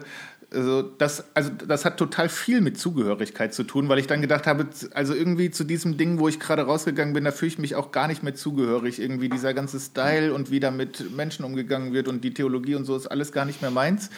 Ähm, aber pff, was mache ich denn jetzt? Und dann sowas äh, gehört zu haben in der Zeit, das war wieder so eine so eine Rückbindung, ne? wieder so ein Zugehörigkeitsgefühl. Ja. habe ich gedacht, ach, der Gofi, den kenne ich ja auch eh noch und der Jay, die, die haben, also da fühle ich mich jetzt zugehörig, obwohl ich die gar nicht so gut kenne, irgendwie vielleicht. und, und das haben dann später, als wir, als wir dann irgendwie hier diese Icarus-Platte aufgenommen haben, war das ein Feedback, was mich sehr gefreut hat, weil das auch Leute dann ähm, mir gefeedbackt haben, irgendwie so. Endlich ja. Äh, findet jemand einen Ausdruck für das, ähm, wie es mir auch geht, aber ich hätte es so nicht sagen können. Das ist natürlich noch keine Community, aber es braucht wahrscheinlich irgendwie so Punkte, ob das jetzt ein Podcast ist oder ein, ein Event oder ein, ein, Text oder was auch immer, um das man sich so rumversammeln kann, ne, irgendwie. Ja. Und ich finde ja. alleine, dass es sowas wie diese Regio-Treffen gibt und die Hossa Talk App und alles, äh, ich glaube, da ist schon auch schon mehr Community passiert, als uns vielleicht bewusst ist. Irgendwie. Ohne das ja, jetzt ja. als leuchtendes Beispiel in den Himmel zu heben, aber ich finde schon, dass das, glaube ich, viel mit Zugehörigkeit zu tun hat. Ja, ich, ich denke ja auch immer wieder drüber nach und haben wir ja auch in dem Live-Talk drüber gesprochen, wohin entwickelt sich die Church also nicht die Hossa Church, sondern, sondern die Kirche allgemein. Und ich würde auch immer noch denken, ja, okay, so statisch, wie man das früher gedacht hat, hier gibt es äh, das Kirchengebäude und da gehen die Leute, die in, in, dem, in, dem, in dem Umkreis wohnen, alle dahin. Ähm, so, so statisch äh, ist es heute nicht mehr. Äh, also denk, also ja, nee, es ist nicht mehr denkbar, weil Menschen einfach viel mobiler sein müssen, weil sie eben tatsächlich auch äh, inhaltlich, äh, innerlich äh, ihre Leben sich mehr auf, aufsplitten, als das früher war. Also sprich, eine, ein Ding für alle äh, ist, ist so nicht denkbar. Und trotzdem glaube ich irgendwie daran, dass, äh, also dass dieses Gemeinschaft zu finden, Zugehörigkeit, Beheimatung ob du das jetzt Kirche nennst oder Hauskreis oder äh, Online-Zoom-Meeting oder, oder von mir aus auch nur, äh, nee, das nur streiche ich, oder von mir aus Freunde. Ja. Aber das brauchen wir alle. Und ich glaube, als Gläubige, damit sozusagen das, worum wir uns äh, scharen, an, nämlich den Glauben an einen, an, einen, an einen Gott, an einen Schöpfer, an jemanden, an, an den wir, zu dem wir gehören oder zu der wir gehören. Äh, ne? Das ist ja sozusagen eine der, ne, also äh, Jesus sagt, wir sind seine Brüder und Schwestern, ja. wir sind Kinder Gottes. Also, ne, da, ähm, also das ganze Neue Testament spricht ja von Zugehörigkeiten sozusagen. Ey, voll. Und ich ja. glaube, das braucht der Glaube auch irgendwie, um, um, um, um das, woran man glaubt, nicht nur theoretisch zu glauben, sondern irgendwie auf, in, in den Erfahrungsraum zu bringen, der, der, der, der lebt, ne? der nicht nur, ein, nicht nur eine Aneinanderreihung von Glaubenssätzen, Weltanschauungen ist oder so. Ja, und da, und, und da frage ich mich, wie das so im 21. Jahrhundert geht. Mhm. Hast du eine Idee? Ja. Ja, ich, ich, am langen Ende tauche ich dann immer wieder äh, doch bei, keine Ahnung, irgendwelchen kleinen Gruppen auf, wo man sich trifft, ein Hauskreis oder so, miteinander äh, Gemeinschaft hat, was ist und in, wo es einen Raum für Spiritualität gibt und Austausch. So. Und irgendwie, und dann denke ich wieder, oh Mann, Mann, das ist ja, das ist ja so 70er Jahre. ja, voll. Ich denke das auch und ich frage mich, äh, ob das, ob das äh, an unserer äh, Prägung irgendwie liegt oder vielleicht auch am Alter, äh, weil ich so glaube, die jetzt Anfang, Mitte 20-Jährigen, die, die denken, glaube ich, eher nicht so in diesen kleinen äh, Community-Sachen. Ne? Da ist aber. Mhm ich weiß Kann es nicht. Sein. Also ich, ich glaube aber auch, ähm, das habe ich glaube ich auch schon öfter gesagt, ich glaube, das wird halt einfach kein so stringenter roter Faden sein, sondern das, äh, nee. das wird ganz viel parallele Strömungen irgendwie geben und bestimmt auch so, ja. so Sachen so aufbloppen und dann auch wieder verschwinden irgendwie. Ich meine, dass man jetzt so viele Online-Sachen machen kann, das liegt ja schon auch ein Stück weit daran, dass die Pandemie so einen so ein Brandbeschleuniger war, ne? dass auf einmal halt diese technischen Möglichkeiten auch viel schneller da waren, als es, die, es sonst vielleicht gewesen wären. Und ja, also you never know. Was, da braucht ja nur ein, ein so ein neues Tool zu kommen, dann gehen auf einmal wieder Sachen, die vorher gar nicht gegangen wären. Irgendwie, deswegen. Ja. Ja. Keine Ahnung. Ja, aber es, aber es ist auch spannend, ne? Äh, erinnert dich, wie hieß es, Clubhouse? Ja. Äh, ne, diese, diese Apple-App, ähm, wo sich Leute mal so ein paar Monate lang, äh, habe ich, da ich ja kein Apple-User bin, kam ich da nie rein, aber wo man ja quasi. Oh, Jay, das wäre so genau dein, dein Format gewesen eigentlich. ja, ich weiß. Ja, und gleichzeitig habe ich gedacht, oh Gott, äh, das auch noch. Ne? Aber eigentlich von der Idee her, ne, man trifft sich spontan irgendwie und sieht, ach, da unterhalten sich welche über das Thema, keine Ahnung, äh, Autovergaser, das interessiert mich gerade. Da gehe ich mal rein und höre mal zu und beteilige mich. Und da drüben reden welche äh, über, die, über das Nahen der Endzeit. Da gehe ich lieber nicht hin. Ähm, so, ja, und nicht nur irgendwelche, weiß, sondern auch wirklich namhafte ja. Leute. Ne? Da sitzt auf einmal, genau. was weiß ich, äh, Clouseau und du kannst dich dazuschalten und sagen, hier, genau. also wie ist denn das jetzt hier mit Songwriting und sowas irgendwie? Genau, also von der Idee super, aber äh, ich, ich glaube, von der Praxis her, äh, das war ja auch so schnell wieder weg, wie es ja. äh, da gewesen ist. Also, also ich habe da schon prognostiziert, dass das sehr schnell stirbt, aber dass es so schnell stirbt, hätte ich auch nicht gedacht, muss ich sagen. Ja, und warum? Weil du, also meines Erachtens, weil du dort keine stetigen Gemeinschaften findest, sondern nur für den jetzigen Augenblick. Und das ist, ist ja schön und gut und, mhm. und das kostet dann natürlich auch ganz viel Zeit und gleichzeitig denkst du, oh, gehe ich dahin oder dahin oder da oder dahin oder dahin. Aber Gemeinschaft, Zugehörigkeit mhm. lebt ja auch von in irgendeiner Form von einer Art von Regelmäßigkeit, Ja. Ver- Ja, ja, also von einer regelmäßigen F- Verbindung, die man zu Menschen hat.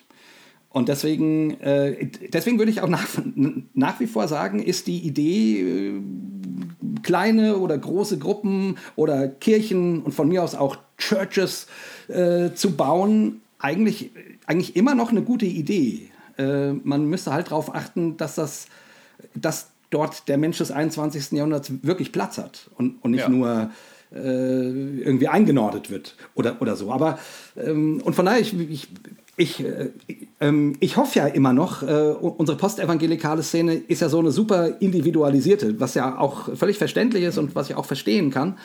Und trotzdem hoffe ich immer, hoffe ich immer wieder, dass es doch ein paar Leute gibt, die, die sagen, äh, ich, ich mache jetzt mal eine postevangelikale Kirche auf. So. Oder, oder, oder Kreis, Hauskreis, Bibelkreis, was weiß ich was. Äh, oder von mir aus auch was Aber ganz das, anderes. Aber das Ähm, gibt es bestimmt schon. Das heißt nur nicht ja, ja, so, ja. vermutlich. Ja, weiß ich ja. Haben wir ja auch, ähm, Fresh X spricht da ja ganz viel drüber. Ne? Also das ist ja am Entstehen. Ähm, und trotzdem dachte ich mir, ähm, ich, äh, ich sag das auch mal hier, weil, weil ich irgendwie, weil ich merke, ich, ich, ich kann mir nicht voll, also ich bin kein Gemeindebauer. Wir haben, haben einen Hauskreis ge- gegründet, das äh, sowas mache ich, aber ich kann unser, aber ich, ich bin kein Gemeindebauer oder so. Aber ich, ich, ich, ich glaube, wir, wir brauchen das. Ich, am langen Ende brauchen wir auch das. Vielleicht nicht nur und man braucht es nicht immer. Aber am langen Ende brauchen wir irgendwie Orte, wo wir uns zu Hause fühlen Ja, können. 100, genau. Das, darauf kann man es wirklich runterbrechen. Ja, Orte, an denen man sich zu Hause fühlen kann, finde ich. Ja, exakt. Soweit mal, auch wenn da jetzt keine weltbewegenden er er Erkenntnisse vielleicht drinne stecken, ähm, interessiert mich natürlich total, was ihr da draußen zum Thema Zugehörigkeit, Belonging, Heimat, ähm, Beheimatung denkt. Ja, wie ihr das so seht und empfindet. Und schreibt uns doch Schickt uns, äh, sch- schickt uns eine, äh, sprecht uns auf unser Band. Ja, Äh, ihr könnt uns jetzt ja auch sozusagen einen Anruf schicken. ein Äh, Anruf zum Beispiel? schicken, Das klingt geil. einen Anruf schicken, einen Anruf machen. Eine, eine, ist ja wie eine Sprachnachricht quasi, nur dass man es anrufbeantwortermäßig draufsprechen muss. Genau. Und an der Stelle, äh, glaube ich, verabschieden wir uns. Aber ich wollte ganz am Schluss trotzdem nochmal sagen, ähm, vergesst uns nicht, wir brauchen euer Geld.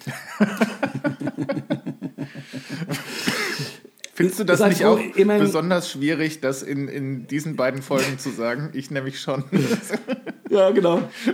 Äh, Ich schon auch. Äh, Und ich meine, wir machen ja immerhin nicht regelmäßige äh, Aufrufe zur Unterstützung, aber wir machen es echt zu wenig. Deswegen einfach nochmal am Schluss, äh, wenn ihr uns unterstützen wollt, auf unserer Homepage findet ihr unter dem Reiter Spenden alle Informationen. Ihr könnt es per Überweisung oder per PayPal machen. Am besten mit einem Dauerauftrag.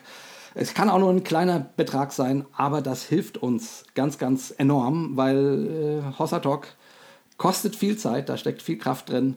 Und ähm, wenn ihr uns unterstützt, wir können leider keine Spendenquittungen schreiben. Das ist quasi so, wie wenn ihr ein bisschen was bezahlt dafür, dass ihr Hossa Talk hört. Äh, aber ja, wir freuen uns und sagen nochmal Danke, danke, danke, danke, danke an alle, die uns schon Ja, unterstützen. vielen Dank, das ist ganz fantastisch und also und es ist wirklich äußerst hilfreich, wenn ihr das tut, weil äh, um das vielleicht auch nochmal transparent zu sagen, äh, Hossa Talk ist schon mittlerweile ein äh, ein Teil meiner Arbeit, so oder ein Teil meiner wenn man so will, Stelle auf eine Weise, die ich irgendwie so in ganz viele Puzzleteile zerlege. Aber das ist ein sehr entscheidendes und wichtiges Puzzleteil. Deswegen ähm, hilft das sehr, dass wir das so machen können, wie wir das gerade machen. Vielen, vielen Dank. Genau. Genau. Und irgendwann müssen wir mal eine lustige ähm, Kollektenpredigt machen. Dann mit deiner, Eine so mit mit- deiner, äh, mit deiner Pfingststimme irgendwie. Mit meiner Pfingststimme und mit so Klavierbegleitung, weißt Ja. du, irgendwie so. Und der Herr Jesus wird euch segnen, wenn ihr uns etwas gebt. ja, ja, genau. Okay, so. In diesem äh. Sinne, liebe äh, Hörerinnen und Hörer, liebe äh, Zuhörenden, wir verabschieden uns wie immer mit einem fröhlichen und äh, zugehörigen dreifachen Hossa! Hossa! Hossa! Hossa! Das war das unsynchronste Hossa in der Geschichte der Hossas, aber gut. Hossa Talk! Jay und Marco erklären die Welt.